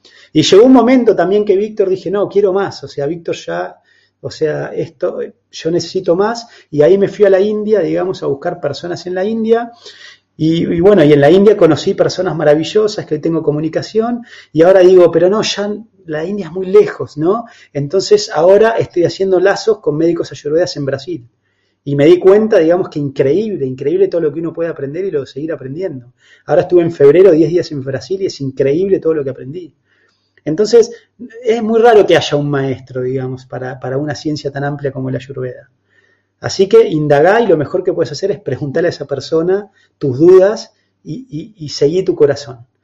Chanaka Pandit dice, la victoria viene de un buen consejo y un buen consejo viene de muchos consejeros. Preguntale a otros que hicieron el curso, que estudiaron con esa persona también, es exalumnos graduados de esos cursos, indagá, que den información, a ver qué les pareció, opiniones, y ahí toma una decisión. Entonces, bueno, éxitos en tu emprendimiento y es muy positivo que quieras aprender y estudiar esta ciencia. Yo creo que es muy necesario y a mí me gustaría y estoy feliz. No sé si todos vieron, digamos, Narendra Modi, eh, eh, o sea, el primer ministro de India, recomendándole a Donald Trump, el presidente de Estados Unidos, que empiece a practicar el ayurveda. O sea, realmente India es un ejemplo de cómo un país con 1.340 millones de personas logró hacer una cuarentena, digamos, y promover, digamos, el yoga, el ayurveda. O sea, increíble, realmente. Y bueno, y es por eso mismo que nosotros también estamos más fuertes cada vez y más entusiasmados de dar cursos y sacar este conocimiento para que las personas se lo adueñen. ¿Por qué? Porque esto empodera a las personas. Yo digo siempre, el ayurveda libera a las personas, las empodera y las vuelve gestoras de su propia salud. O sea, te da la libertad y te da el conocimiento para poder elegir y gestionar tu salud. Ayurveda no significa que vas a negligenciar o que no vas a utilizar la medicina moderna. Ayurveda significa que vas a comprender cómo cuidar tu salud, cómo tener un estilo de vida saludable y para darte cuenta que si es necesario recurras a la medicina moderna. Bien, porque la medicina moderna tiene un montón de, cosas maravillosas para aportarnos a nuestra salud, sobre todo en técnica quirúrgica, traumas, eh, patología aguda y demás. ¿sí? Así que bueno, suerte. Eh, hola, Suni Barreto me pregunta, hola, ¿cómo hacemos para tener una buena foto del iris? Oh, me encanta tu pregunta, Suni, me encanta tu pregunta porque ahora que estoy haciendo consultas online, ¿no? Con esto de la cuarentena, eh, siempre les pido, digamos, que me saquen una foto del iris y una foto de la lengua. La foto de la lengua que se vea la campanilla y las fotos del iris, eso me ayuda mucho, aparte del interrogatorio, digamos, para ver el estado de salud de la persona. Entonces, muy buena pregunta, Suni. La mejor forma de tener una buena foto del iris es que te la saque una persona con una cámara, digamos, que en el celular la tiene, donde puedan hacer foco manual. O sea, primero una cámara con foco manual. Y segundo, tiene que sacarte la otra persona, no te la podés sacar vos mismo, es casi imposible sacarte una autofoto de la foto del iris. Entonces, foco manual, que te lo haga otra persona y vos estar mirando al sol, o sea, que, el sol dé en tu iris o una buena cantidad de luz. Esa es la mejor forma de esas tres cosas. Entonces, foco manual, que lo haga otra persona y vos estar una excelente iluminación, sobre todo natural, del sol o la luz, la claridad del día y eso te va a dar eh, una buena foto del iris. Eh, Silvia Lucifora pregunta, ¿cuál es la importancia de la fermentación de cereales y o legumbres? Silvia, querida, un gran saludo. Gracias el otro día por compartirme ese video. Qué lindo que estés acá conectada. Gracias por, gracias a Silvia, digamos, hoy puedo ser docente, en parte gracias a ella, puedo estar como docente en la Escuela Superior de Medicina de la Universidad Nacional de Mar del Plata, algo que es muy lindo, me hace muy feliz. Eh, ¿Cuál era la pregunta? Eh, ah, la, importancia de la fermentación de eh, las legumbres. Bueno, los fermentos, o sea, las legumbres, obviamente, y los cereales son semillas. Entonces, cuando están en remojo, se activan metabólicamente. Es la famosa activación de las semillas, ¿no? Cuando decimos remojar las semillas, entonces se vuelve más bata. ¿Qué pasa? Su metabolismo se empieza a activar, ¿bien? Esta activación del metabolismo, digamos, y este remojo genera que haya un sobrecrecimiento bacteriano. Entonces, los azúcares almacenados en esa semilla empiezan a fermentar. Entonces, ¿qué hace? Esto hace, digamos, que las eh, legumbres, digamos, fermentadas pasen de ser menos capa y más pita. O sea, se empiezan a volver más ácidas, entonces se vuelven más digeribles. Entonces, cuando uno remoja, digamos, una legumbre y un cereal, o sea, primero se cocina más rápido y después se vuelve más fácil de digerir. Sobre todo también si lo eh, si lo consumís, si lo cocinás con laurel. Y si usás la legumbre fermentada, que a veces se utilizan en algunas recetas para simplemente hacer pastas y preparaciones crudas como panqueques, como dosas, que se llaman en sánscrito, digamos, ese fermento le va a dar un sabor más ácido, un sabor más agrio, que lo vuelve también más pita. Entonces, la importancia, digamos, de las legumbres fermentadas es que se vuelven más digeribles, ¿sí? Y recuerden siempre que si queremos mejorar la flora intestinal, no es a través de estos granos fermentados, sino a través del consumo de yogur el yogur es la mejor forma de tener probióticos en nuestro organismo. ¿no? Siempre yo sugiero tomar lassi, o sea, yogur mitad diluido con agua con pimienta y cúrcuma. Por ejemplo, si tuve un tratamiento antibiótico, si mi flora intestinal, digamos, si veo que mi tránsito intestinal está desregulado, tengo eh, colon irritable, fluctuación entre diarrea y constipación, entonces el yogur con diluido con agua a la mitad, con pimienta y cúrcuma, ayuda mucho a restablecer la flora intestinal. Nadia Otero, Hola, ¿es beneficio tomar kefir para limpiar los intestinos? Gracias, saludos. Lo mismo, el kefir sería un análogo del yogur, ¿no? En los Cáucasos, ¿no? En la Europa del Este, las personas que no tenían acceso a vacas y demás, ellos, digamos, consumían los fermentos en la forma de este kefir, que tiene la misma finalidad que el yogur, o sea, balancear el, balancear, digamos, la flora intestinal. Entonces, Nadia, no es que el kefir te va a limpiar el intestino, sino que el kefir te va a eliminar las bacterias malas y te va a sembrar bacterias buenas, que en última instancia van a generar mejor asimilación de nutrientes y el intestino se va a limpiar con el, siempre y cuando consumas fibra, alimentos crudos. Si vos consumís kefir pero no consumís fibra, tu intestino no se va a limpiar. Eh, Laura González pregunta, ¿cómo entiendo si un acto lo realizo por soberbia o como servicio? Laura González, qué buena pregunta. ¿Cómo entiendo si un acto lo realizo por soberbia o como servicio? Y es muy sutil realmente la... Es muy sutil, digamos, la respuesta y la línea y también depende mucho de si querés verlo o no, ¿no? Como hay un dicho que dice, no hay más ciego que el que no quiere ver. Entonces, Idam Mameti Idam Namaha, dice en sánscrito, esto no es para mí, este no soy yo, ¿no? Eh, entonces, o sea, parte de lo que se llama nuestro ego falso es este concepto de yo y mío. Entonces, e, e, es muy personal esta pregunta, ¿no? Es, es algo como muy, muy íntimo. Uno dice, sino algo por soberbia. O sea, generalmente una persona que hace servicio no busca ni fama, prestigio ni adoración. O sea, una persona que busca fama, prestigio y adoración este, lo está haciendo para ella. ¿no? Eso es como muy sutil. La búsqueda de fama, prestigio y adoración. Si a vos te gusta que te digan. ¿Quién era que hice la pregunta? ¿Cómo se llama? Eh, Laura González. Laura, ah, Laura, Laura, Laurita, querida. Laura, entonces, si a vos, por ejemplo, vos hiciste un servicio y te dicen, Qué, qué, qué, maravillosa persona que sos, qué bueno, qué cómo inspira todo lo que haces tu obra, sos una genia, ¿no? Y vos en el fondo eso te gustó y decís, ay, qué lindo, ¿no? Que, entonces ahí es muy sutil, pero ahí hay algo de, ego, ¿no? Y, que uno lo haga por adoración, ¿no? Y, y que realmente te modifica, digamos, tu servicio, digamos, eh, la opinión de los demás, es porque hay una cuota de ego, digamos, ahí metida. En cambio, una persona que no lo hace para ella va para adelante independientemente de lo que digan los demás. Se me viene ahora a la cabeza la Madre Teresa de Calcuta. La Madre Teresa de Calcuta no le importaba lo que pensaban de ella, no le importaba, digamos, lo que la gente la veía, si estaba loca, si era eficiente lo que hacía, si lo podía hacer mejor. Ella simplemente podía hacer eso y lo hacía de corazón y ella disfrutaba un éxtasis interno, ¿no? De estar rodeados con personas leprosas, enfermas, eh, los despojados de la sociedad. ¿No? Y ella simplemente iba para adelante y la entrevistaba por ahí la BBC de Londres, iba a dar una entrevista, o mismo, de la misma manera que hablaba con una monjita de la caridad de su misma, de, su misma misión, ¿no? Entonces, eso es algo y es un buen ejercicio para hacerlo. O sea, lo que le recomiendo a todos, especialmente a vos, Laura, empezá a hacer cosas aunque sea por ego. O sea, porque aunque, aunque estés haciendo algo y te gusta que te, que te digan y que sea por soberbio y por ego, igual está bueno. Entonces, con la práctica, esa misma actividad de tu deseo de querer servir y ayudar a las personas va a ir purificando los diferentes grados de contaminación que puede haber en tu corazón. Entonces, en, última instancia, digamos, lo más importante para la vida de un ser humano es el autoconocimiento.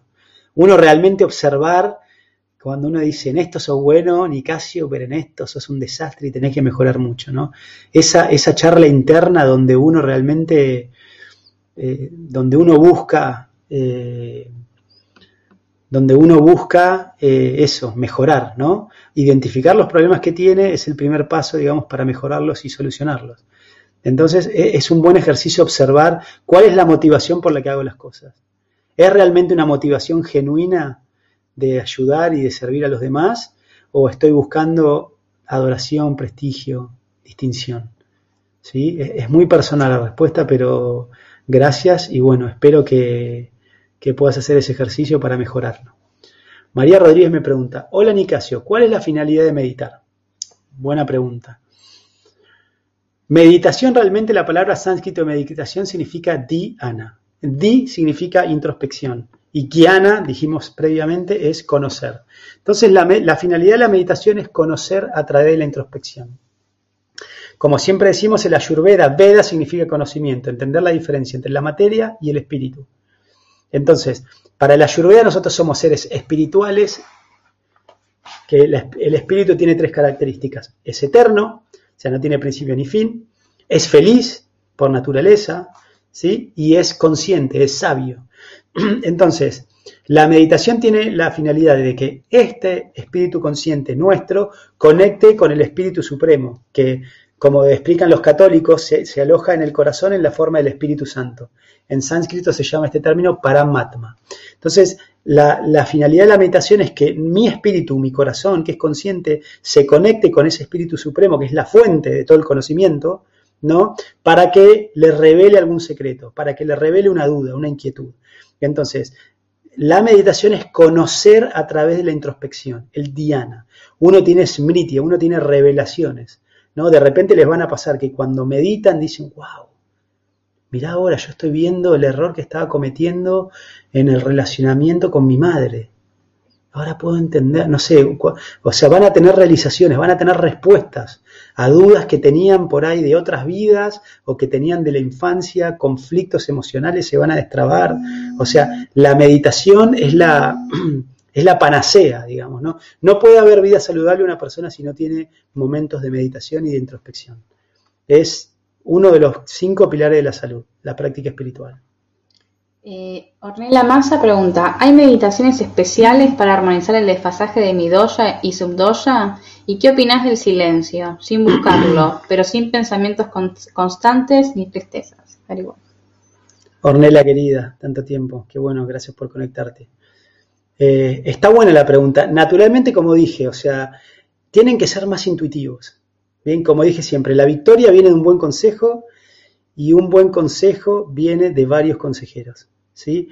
Entonces, ustedes busquen varias técnicas, porque por ejemplo, los que son bata, los que, o los que son como, o sea, completamente, digamos, su mente no para, y probablemente lo que más le cuadra un bata son las meditaciones silenciosas.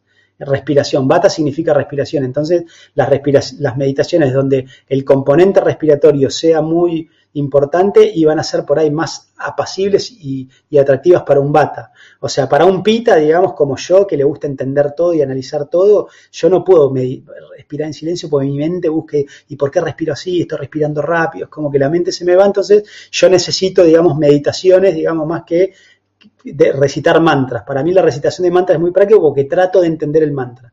Escuchar qué significa el mantra, qué, qué, o sea, qué estoy hablando, entender el significado, a mí me sirve entrar en meditación. Por eso a mí me gusta tanto el Maha Mantra Hare Krishna. No porque entender el Maha Mantra Hare Krishna significa, Señor Supremo, por favor, ocúpame en tu servicio. ¿No? Entonces, esa meditación, meditar en ese significado, a mí que soy más pita, digamos, me ayuda más. Y un capa, un capa le va, le va a gustar por ahí una meditación que sea en movimiento, ¿no? Que lo armonice a él, ¿no? Entonces por ahí un capa, por ahí, eh, no sé, sale a, qué sé yo, sale a caminar, entonces sale a caminar y cuando camina, respira, ¿no? Y ahí esa es su meditación, caminar, lo balancea. Entonces, no, no podría decir cuál es mejor para cada uno, pero prueben, prueben mínimo una semana, digamos, bueno, esta semana voy a hacer la meditación tibetana respirando. Esta semana voy a hacer la respiración vipassana. La próxima semana voy a hacer la meditación el Maha Mantra Hare Krishna. La próxima voy a salir a caminar y tratar de hacer una pregunta y ver si me llega la respuesta. Y busquen otras técnicas de meditación, hay millones. Busca y encontrarás, decía Jesucristo en la Biblia. Yani Kiriko, hola Yani querido, ¿cómo estás? Hola Nicasio, del consumen de gluten, ¿qué pensás? ¿Inflama el intestino? Sí, sí.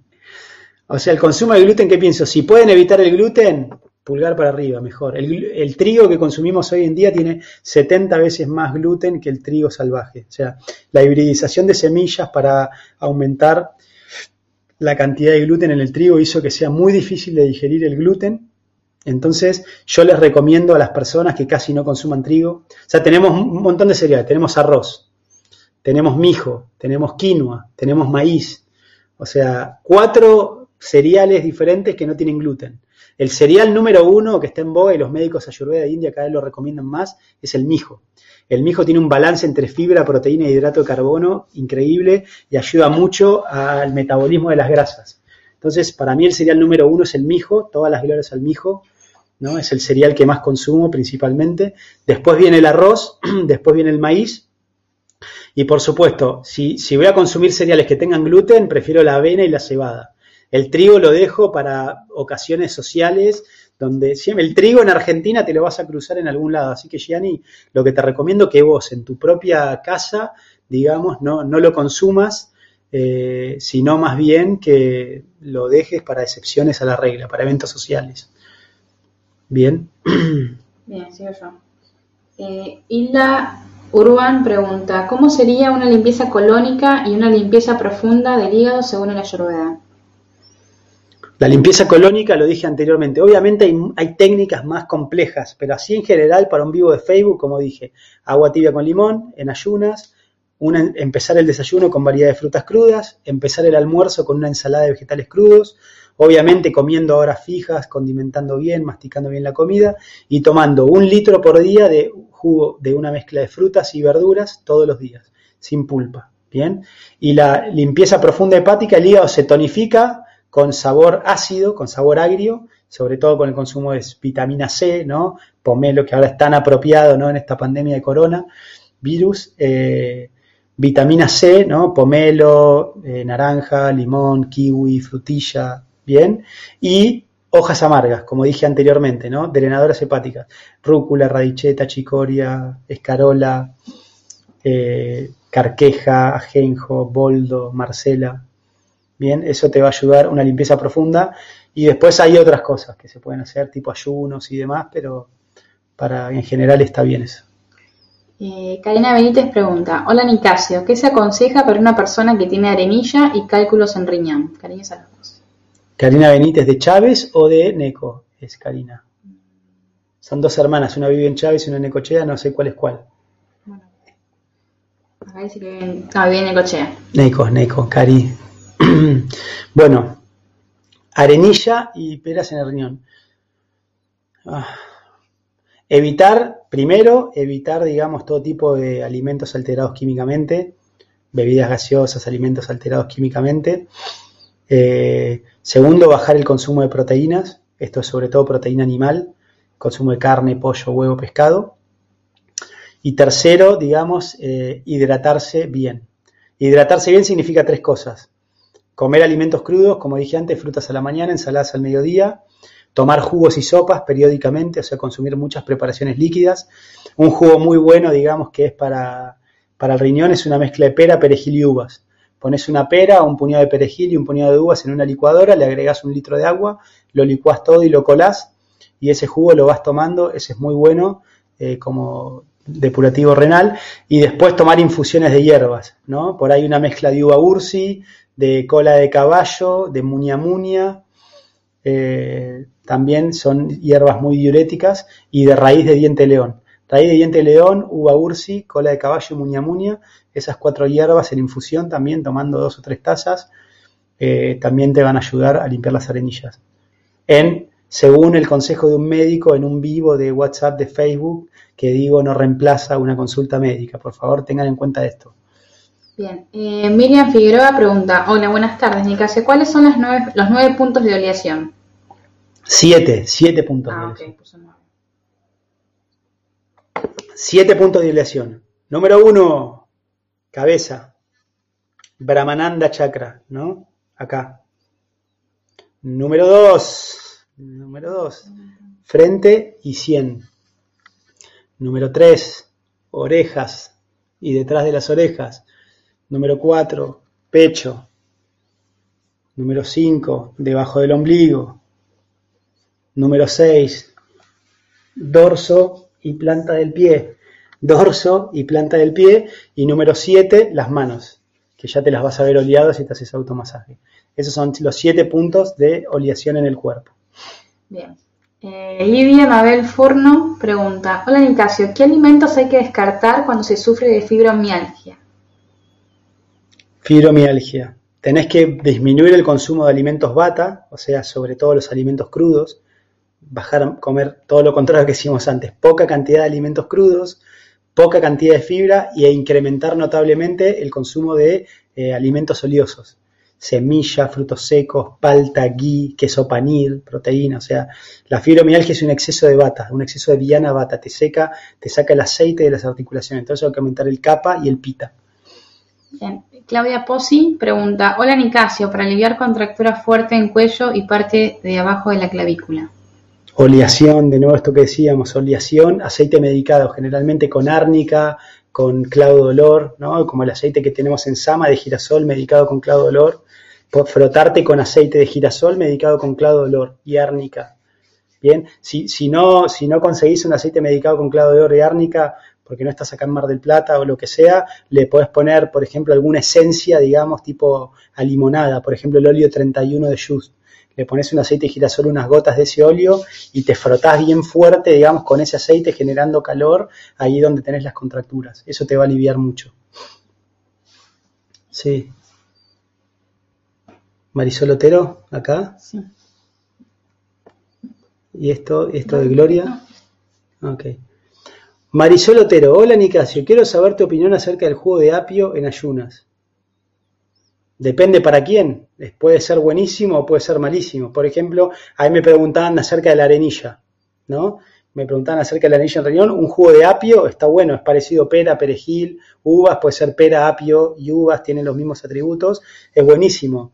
Ahora, darle jugo de apio por ahí a una persona que tiene diarrea o que tiene eh, un colon no sé, sí, que tuvo una infección bacteriana, una infección hepática, es malo. Entonces, como digo, la ayurveda no, nada ni es todo bueno ni todo malo, depende tiempo, lugar y circunstancias. Por eso nosotros tenemos que aprender los atributos de las sustancias, los atributos de, los doyas, las características de nuestro cuerpo, decir, bueno, si siento mucho calor, no voy a consumir cosas calientes, porque lo semejante incrementa lo semejante. Si siento mucho calor, entonces voy a empezar a consumir cosas frías que enfríen, y ese es el sentido, ¿no? Entonces, el apio tiene eso, tiene un raza dulce, astringente, o sea, tiene un efecto más bien bata, ¿sí? Y pita, y es un poco caliente, ¿no? Eh, Magalí Carballo pregunta, hola Nicasio, soy Magalí, ¿qué jugos recomiendas tomar para que no tengan tanta azúcar? Y todo lo de sabor astringente, esto que dijimos, por ejemplo, un jugo de perejil, de apio, eh, jengibre, o sea, lo que tiene mucho azúcar, lo que vamos a evitar es, qué sé yo, zanahoria, remolacha, manzana, pera, sandía, digamos, todo, todas las frutas, digamos, dulces, las voy a evitar y más bien voy a consumir jugos de vegetales que son más bien astringentes, que no tienen sabor dulce, que tienen sabor amargo, sabor astringente, bien, que son los sabores que tienen efecto más doya. ¿Sí? Entonces, eso. Eh, María Laura Gutiérrez pregunta, ¿recomendás los chocolates amargos en la dieta? Ahí se filtra. Juli dice que sí, Juli los recomienda. Chocolate, el chocolate este, no se sugiere la ayurveda para nada. Ahora, como no siempre digo, no sos 100% ayurveda o 0% ayurveda. O sea, uno tiene diferentes graduaciones. Entonces digo, si vas a comer chocolate, bueno, come el mejor chocolate. O sea, evita los chocolates baratos que están llenos de aceite vegetal hidrogenado que eso es súper tóxico, y comprate un chocolate de buena calidad que sea, no sé, 60% cacao, que tenga un sabor muy amargo. El chocolate ese que es bien amargo, ese tenés que comprar. Ahora, el que es dulce, está lleno de azúcar y blandito y se te deshace en la boca, ahí te estás envenenando. Eso es pan para hoy, hambre para mañana. Decís, qué rico, qué rico, y por ahí al tiempo tenés colesterol, o sea, un montón de problemas de salud. Bien, Martín Ariel Souto pregunta, ¿qué recomendás, eh, perdón, recomendás los germinados para los bata? Depende, justo ahora después vean en el post que es, por ejemplo, los bata, digamos, las personas que son bata pueden tener bata exacerbado o bata disminuido. Entonces, si vos tenés tu bata exacerbado, los germinados son bata. O sea, todas las semillas y todo lo cuando comes brotes son alimentos que tienen un efecto bata, o sea, un efecto muy depurativo. Entonces, en otoño, ahora que estamos en la época bata por excelencia, y las personas bata, o sea, asegúrense que van a consumir germinados solo si su bata está como más lento, si ustedes se sienten aletargados, que están como embotados, ¿no? Y ven que el doya ahí todavía está bajo, que hay que nutrirlo, entonces sí. Ahora, si estás como súper ansioso y no te puedes dormir y no puedes parar de pensar y tienes un montón de ideas, no, no comas brotes. Entonces, es una mala comprensión. Hoy traté de explicar en el post ese que vamos a hacer de, del bata, que a veces leo en libros como si no, los bata no tienen que comer germinados, los bata no tienen que comer ensalada cruda. No, eso es un error. todo el mundo tiene que comer alimentos crudos. Los bata tienen que tener más cuidado y comer por ahí menos cantidad de ensalada. Los bata tienen que tener cuidado con los ayunos, hacer menos cantidad, ayunos menos estrictos, pero no significa que no tienen que hacerlo. O sea, de nuevo, no es sí o no en el ayurveda. En el ayurveda siempre va a ser mucho o poco. Nunca el ayurveda te va a decir sí o no. Recuerden esto. Si no, la ayurveda siempre te va a decir mucho o poco. Entonces, depende de tu estado, cómo esté tu doya. Si ves que estás como embotado y falto de movimiento y como lánguido, ¿no? Y que te cuesta despertarte, que hay poco prana en tu cuerpo, entonces sí consumí consumí brotes porque te van a limpiar los canales de energía, te va a aumentar el bata. Ahora, si ves que sos bata, que no puedes parar y estás re ansioso, estás súper dinámico, no, porque te lo va a exacerbar ese movimiento. Rubén Espósito pregunta, ¿cómo se mejora el sistema inmunológico con un paciente con cáncer? ¿Cómo se mejora el sistema inmunológico con un paciente con cáncer? Primero que nada, dándole mucho, mucho amor, mucho afecto. Un paciente con cáncer hay que volverlo y llevarlo a su etapa de niño Bien, primer punto. Todos nos sentimos fuertes y nos sentimos invencibles. De hecho, el primer estado de conciencia explica la ayurveda del bebé. Los primeros seis meses de vida, un bebé se cree que es todo el universo, ¿no? Hoy Laura que me preguntaba cómo me doy cuenta si lo que hago para otros es para mí, es por mi ego, digamos, o realmente por servicio. Bueno, un bebé los primeros seis meses es todo ego. O sea, de hecho, su conciencia cree que es todo el universo. ¿No? Y en la famosa angustia del octavo mes es cuando el bebé se da cuenta que la teta de la madre es diferente, que su excremento es diferente, entonces se angustia porque dice, hoy no soy todo el universo, hay cosas aparte de mí, no soy el único, ¿no? Entonces, primer punto, un paciente que está temeroso, ¿no? Lo que se llama pranavaya, ¿no? El miedo a la muerte, que ve que por ahí su muerte es inminente. ¿Qué pasa? ¿Estás tratando de iluminar? Bien ahí, me gusta, nada. Mejor, no sé cómo ah. Me está haciendo muy oscuro. Eh, ¿Me ven mejor ahí? no, no, está bien, está bien. Entonces, que, una persona que va a tener esto, el pranavaya, miedo a la muerte, entonces, como decimos siempre, el 70% del sistema inmunológico tiene que ver con aspectos emocionales.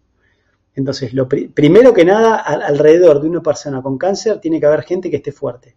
La gente que está quebrada emocionalmente, la gente que tiene miedo, hay que alejarla de esa persona.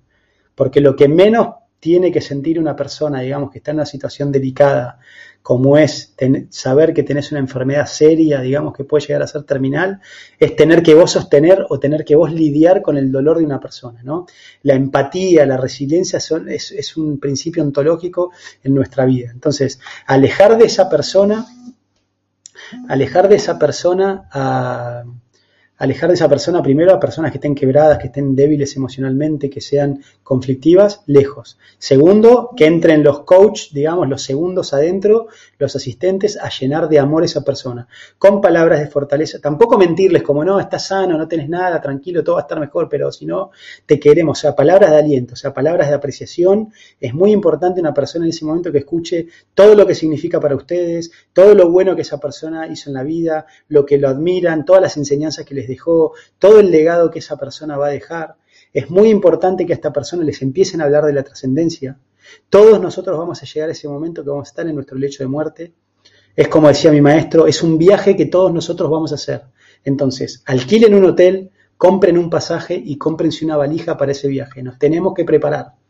Nos tenemos que preparar, entonces tenemos que empezar a discutir qué es la muerte, cómo nos enfrentamos con ella, qué vamos a hacer porque ese día nos va a llegar. Entonces no lo metamos dentro de la alfombra, sino empecemos a indagar. ¿Qué hicieron las personas sabias al momento de la muerte? ¿Cómo pasaron ese momento?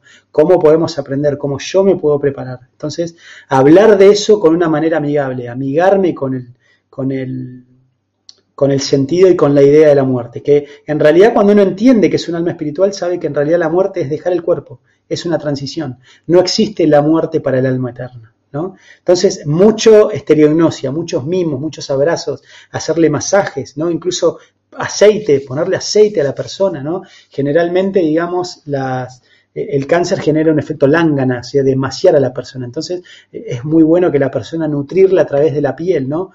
Imagínense que la piel viene embriológicamente del, neuroectodermo, o sea, las mismas células que forman el sistema nervioso forman toda la piel. Entonces, la piel tiene eh, un montón de terminales nerviosos, entonces tiene una gran conexión con nuestro cerebro. Entonces, aplicarle aceites medicados en la piel también es muy bueno para una persona con cáncer. Y por último, eh, O sea, si, si ustedes me dicen una sustancia, digamos, que fortalece el sistema inmune, es el ghee, la manteca clarificada.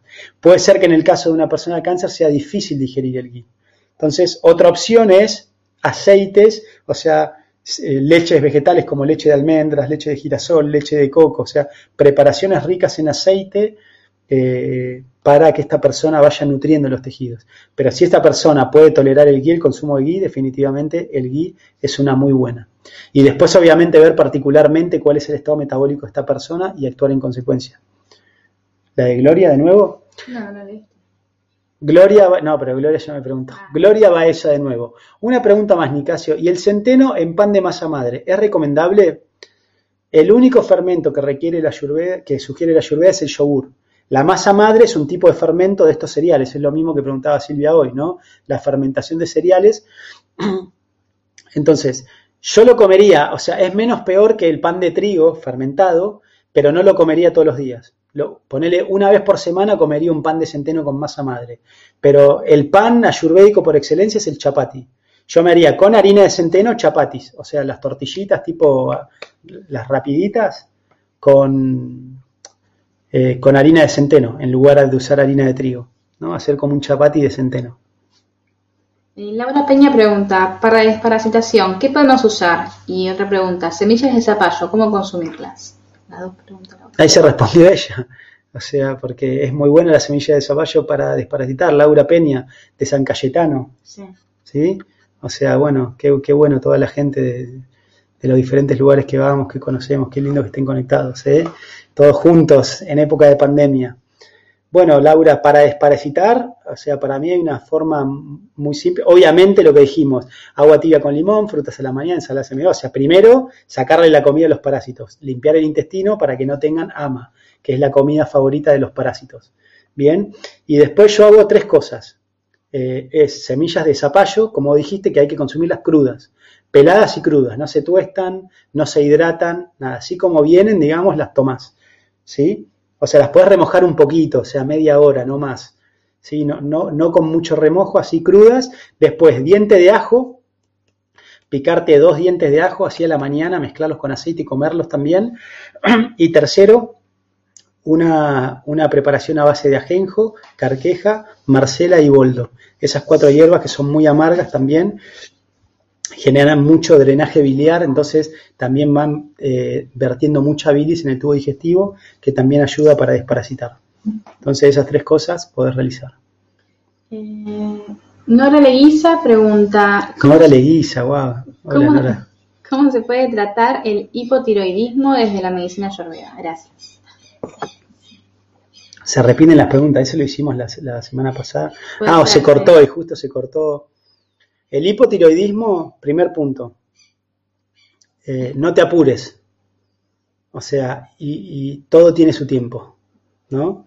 Entonces, el hipotiroidismo, o sea, la tiroides es la hormona del cambio. Entonces, generalmente la, la, tiroides afecta con... El hipertiroidismo es que cuando quiero que todo suceda rápido, ¿no? Y el hipotiroidismo al revés, cuando quiero que las cosas no sucedan, ¿no? Entonces, el hipotiroidismo es decir, no, no me quiero casar, no quiero ser mamá, o no, o no sé, no quiero dejar este trabajo. Cuando, cuando estamos bloqueando cambios, digamos, eso afecta entonces, eh, no sé qué apreté acá. No, nada, toqué algo. Entonces, eh, primero eso, soltar. Todo tiene su tiempo, todo viene a su debido momento.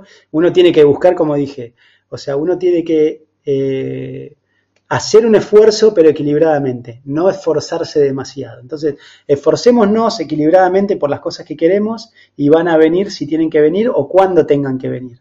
Bien, primer punto. Segundo, di tu verdad tranquila y claramente.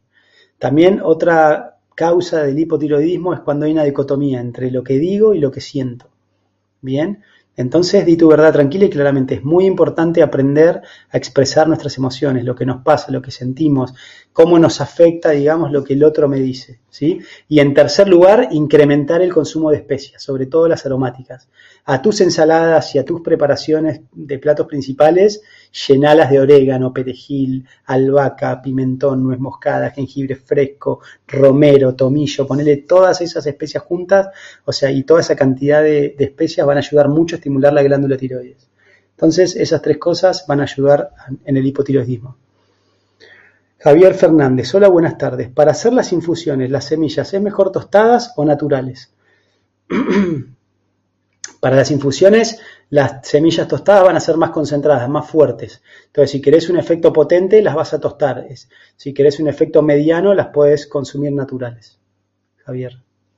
Eh, bueno, acá tengo una pregunta de Romina Jofre que pregunta, hola, quería saber sobre el hipertiroidismo. Yo tengo todos los síntomas y en sangre no me sale nada y por eso no me dan tratamiento convencional y yo empeoro. Gracias. Bueno, el hipertiroidismo al revés. Primero, no te apures, lo que decíamos. No te apures, paciencia, todo viene a su debido tiempo, ¿sí? Y después, o sea, también es muy importante la expresión, ¿bien? Pero a diferencia por ahí en el hipotiroidismo que le cuesta expresarlo, digamos, trata, digamos, de ser en tu expresión, digamos, encontrar el momento. O sea, para el hipertiroidismo la clave, digamos, es frenar y encontrar el momento justo. ¿Bien? Y, digamos, a diferencia, digamos, del hipotiroidismo que tenés que condimentar bien la glándula, acá al contrario, digamos, vamos a usar muy pocos condimentos en la comida, muy pocos condimentos, y sí vamos a usar muchas semillas, muchos frutos secos, o sea, mucho aceite. Vas a comer palta, vas a comer cosas que tengan más sustancia. Bien, por ahí, por ejemplo, eso, a la mañana vas a comer frutas como la banana de sabor astringente, en la ensalada vas a incorporar media palta, que tiene característica de pesadez. Vas a, eh, otra forma es consumir lo que se llaman gimas. Gimas es una preparación, un licuado que lo preparé la noche anterior y lo dejo 8 horas reposando. Entonces, por ejemplo, un gima muy bueno, digamos, para el hipotiroidismo es una mezcla de perejil, eh, pepino, aloe vera y jengibre. ¿sí? Entonces eh, vos pones un pepino, dos cucharadas soperas de gel de aloe vera, un puñado de perejil fresco y el tamaño de un pulgar de jengibre fresco rallado. Le agregas un litro de agua, lo licuas todo y lo dejas toda la noche en, ahora que es otoño, en una alacena. Ocho horas toda la noche oscuro, ¿no? Sin colar, sin nada. Al otro día a la mañana eh, lo colás Bien, le sacás toda la pulpa y eso lo vas tomando. ¿sí? Después la postura de yoga Shavasana, ¿no? que es la postura de relajación del cadáver que lo dicen, también ayuda mucho. Salir a caminar, bien, a la mañana y bien temprano, como dije. ¿sí? Visitar las sierras, venir a visitarnos aquí cuando termine la cuarentena, hacer Govardhan, nuestra ecualdea aquí en, las afueras de Sierra de los Padres, tomar contacto con ambientes montañosos. Eso también te va a ayudar. Y bueno, espero que esto consejos generales te ayuden. Marcela López, ¿cómo se consume el ghee? La mejor forma y más práctica de consumir ghee es utilizarlo como aceite para saltear los condimentos. ¿Sí? Entonces ponemos el ghee en una cacerola, en una sartén. Fíjate en el Instagram de Sama Equilibrio que subimos un video de ahí de cómo hacer una masala. Cómo hacer una masala y ahí vas a ver cómo consumir el ghee, eso es muy práctico. Una imagen vale más que mil palabras. Pero básicamente es lo pones en una olla caliente y le tirás los condimentos y después mezclas lo que querés condimentar ahí. Esa es la mejor forma y más práctica de consumir ghee, o si lo pones a agregar directamente a la comida ya cocinada, o untarlo en una tostada, por ejemplo, de arroz, como manteca. También, o un efecto también por ahí no tan fuerte y más bata, más detox del ghee, es una cucharadita, do, o sea, dos cucharaditas de té eh, en ayunas. Así es también otra forma de consumir el ghee. Eh, Juliana Ferro pregunta, hola Nicasio, ¿qué tal? ¿Me explicas en qué casos ingerir ajo, cebolla y hongos? ¿Me puedes explicar en qué casos? ¿En qué casos consumir ajo, cebolla y hongos? Bien. O sea, estrictamente hablando, hongos te diría que nunca, o sea, porque el hongo, o sea, altera mucho la flora intestinal. Entonces, el ayurveda no recomienda, digamos, consumir hongos, te diría casi nunca. Una excepción, por ejemplo, es la kombucha, ¿no? O estos como fermentados de hongos, o la levadura, ¿no? Que también son hongos, para incluir algunos fermentos en algún caso excepcional, por ejemplo, eh, cuando decíamos esto de un sobrecrecimiento bacteriano, un, estado de diarrea. Y la cebolla y el ajo, digamos, yo ahora en este artículo de coronavirus que mandé le sugerí eh, dos, veces por, dos veces por semana eh, tomarse uno o dos dientes de ajo en, ayunas con ghee. Entonces, el ajo, digamos, y la cebolla secan y, disminuyen mucho lo que se llama el ambalavaca capa, o sea, fortalecen, digamos, y sacan la mucosidad de todo el sistema respiratorio. Entonces, en los casos que yo tenga congestiones respiratorias, catarro de vía aérea superior, eh, una bronquitis, ¿no? O un estado de humedad donde tengo como una situación de moco en la vía respiratoria, ese es un buen momento para consumir cebolla y ajo. Si no, tienen que tratar de evitarlo. Eh, Verónica Benítez pregunta, mi marido consulta si el polen previene el cáncer de próstata. Ojalá fuera tan fácil. Eh, el polen no es que, o sea, no existe ninguna sustancia que por el solo hecho de consumir solo esa sustancia vos vas a evitar una enfermedad. Las enfermedades como el cáncer son multifactoriales. Entonces no creamos, eso, eso es como pensamiento mágico, en un sentido que, de creer que por si yo consumo polen eh, voy a evitar el cáncer de próstata. No, el polen reconvertido, el polen sí tiene un efecto antiinflamatorio sobre la próstata. El polen es un descongestivo de la próstata y el polen reconvertido es más poderoso aún. O sea que consumir polen ayuda, digamos, a la hiperplasia prostática benigna. Pero no puedo afirmarte que el consumir polen te va a prevenir el cáncer de próstata. No. O sea, lo, que más te va a prevenir el cáncer de próstata es, para un hombre, es vivir una sexualidad plena, libre y en confianza. O sea, la Ayurveda explica, digamos, que el cáncer de próstata viene por un conflicto sexual, digamos, en los hombres. Esto es por represión sexual, por no poder vivir la sexualidad libre y plenamente, por no tener una buena comunicación con su compañera en ese ámbito, no tener confianza, por, reprimir deseos o por ser demasiado indulgente o por darle rienda suelta a deseos bajos y perversiones. O sea, cualquiera de esos dos extremos, digamos, eh, genera conflictos en la próstata.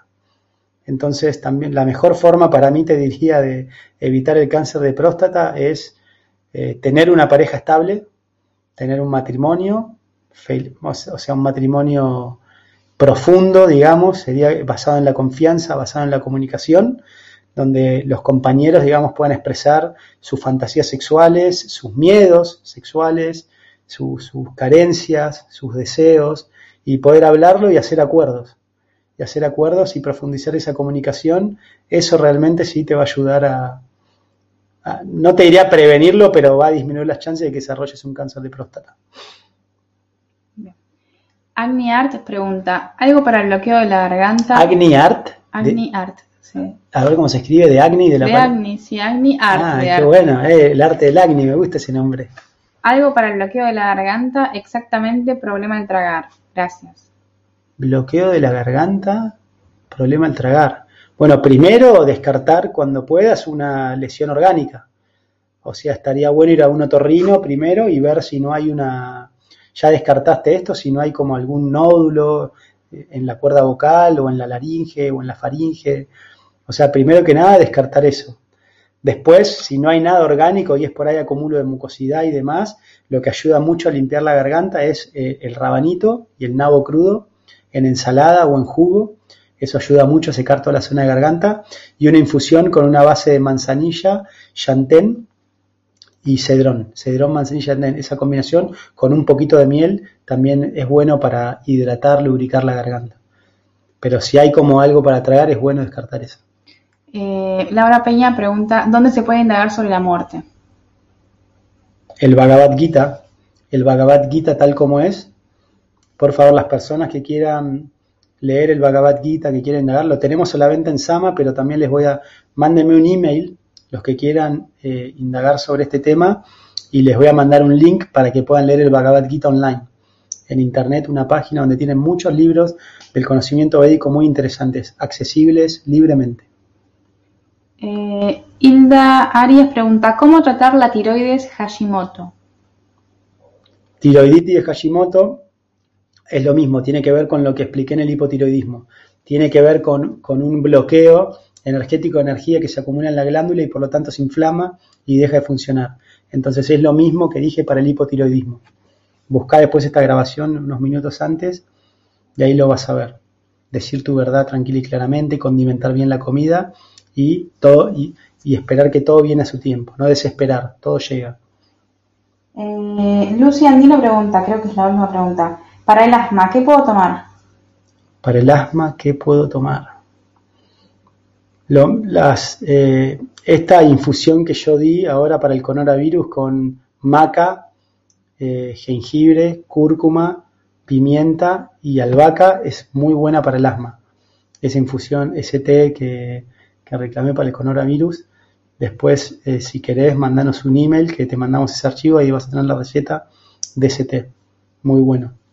Y evita el queso, evita la leche, o sea, los lácteos, evita el trigo, o sea, el trigo, el que, cualquier queso industrial y la leche son tres alimentos que generan mucho moco y bloquean y generan mucha inflamación en el tracto respiratorio. Bien. Eh, también eso, eventualmente tomar un té chai, que es un té especiado con canela, con cardamomo, con anís, con clavo de olor. Eh, tiene pimienta, ¿sí? un té bien especiado también te ayuda al tema del asma. Bien. Listo.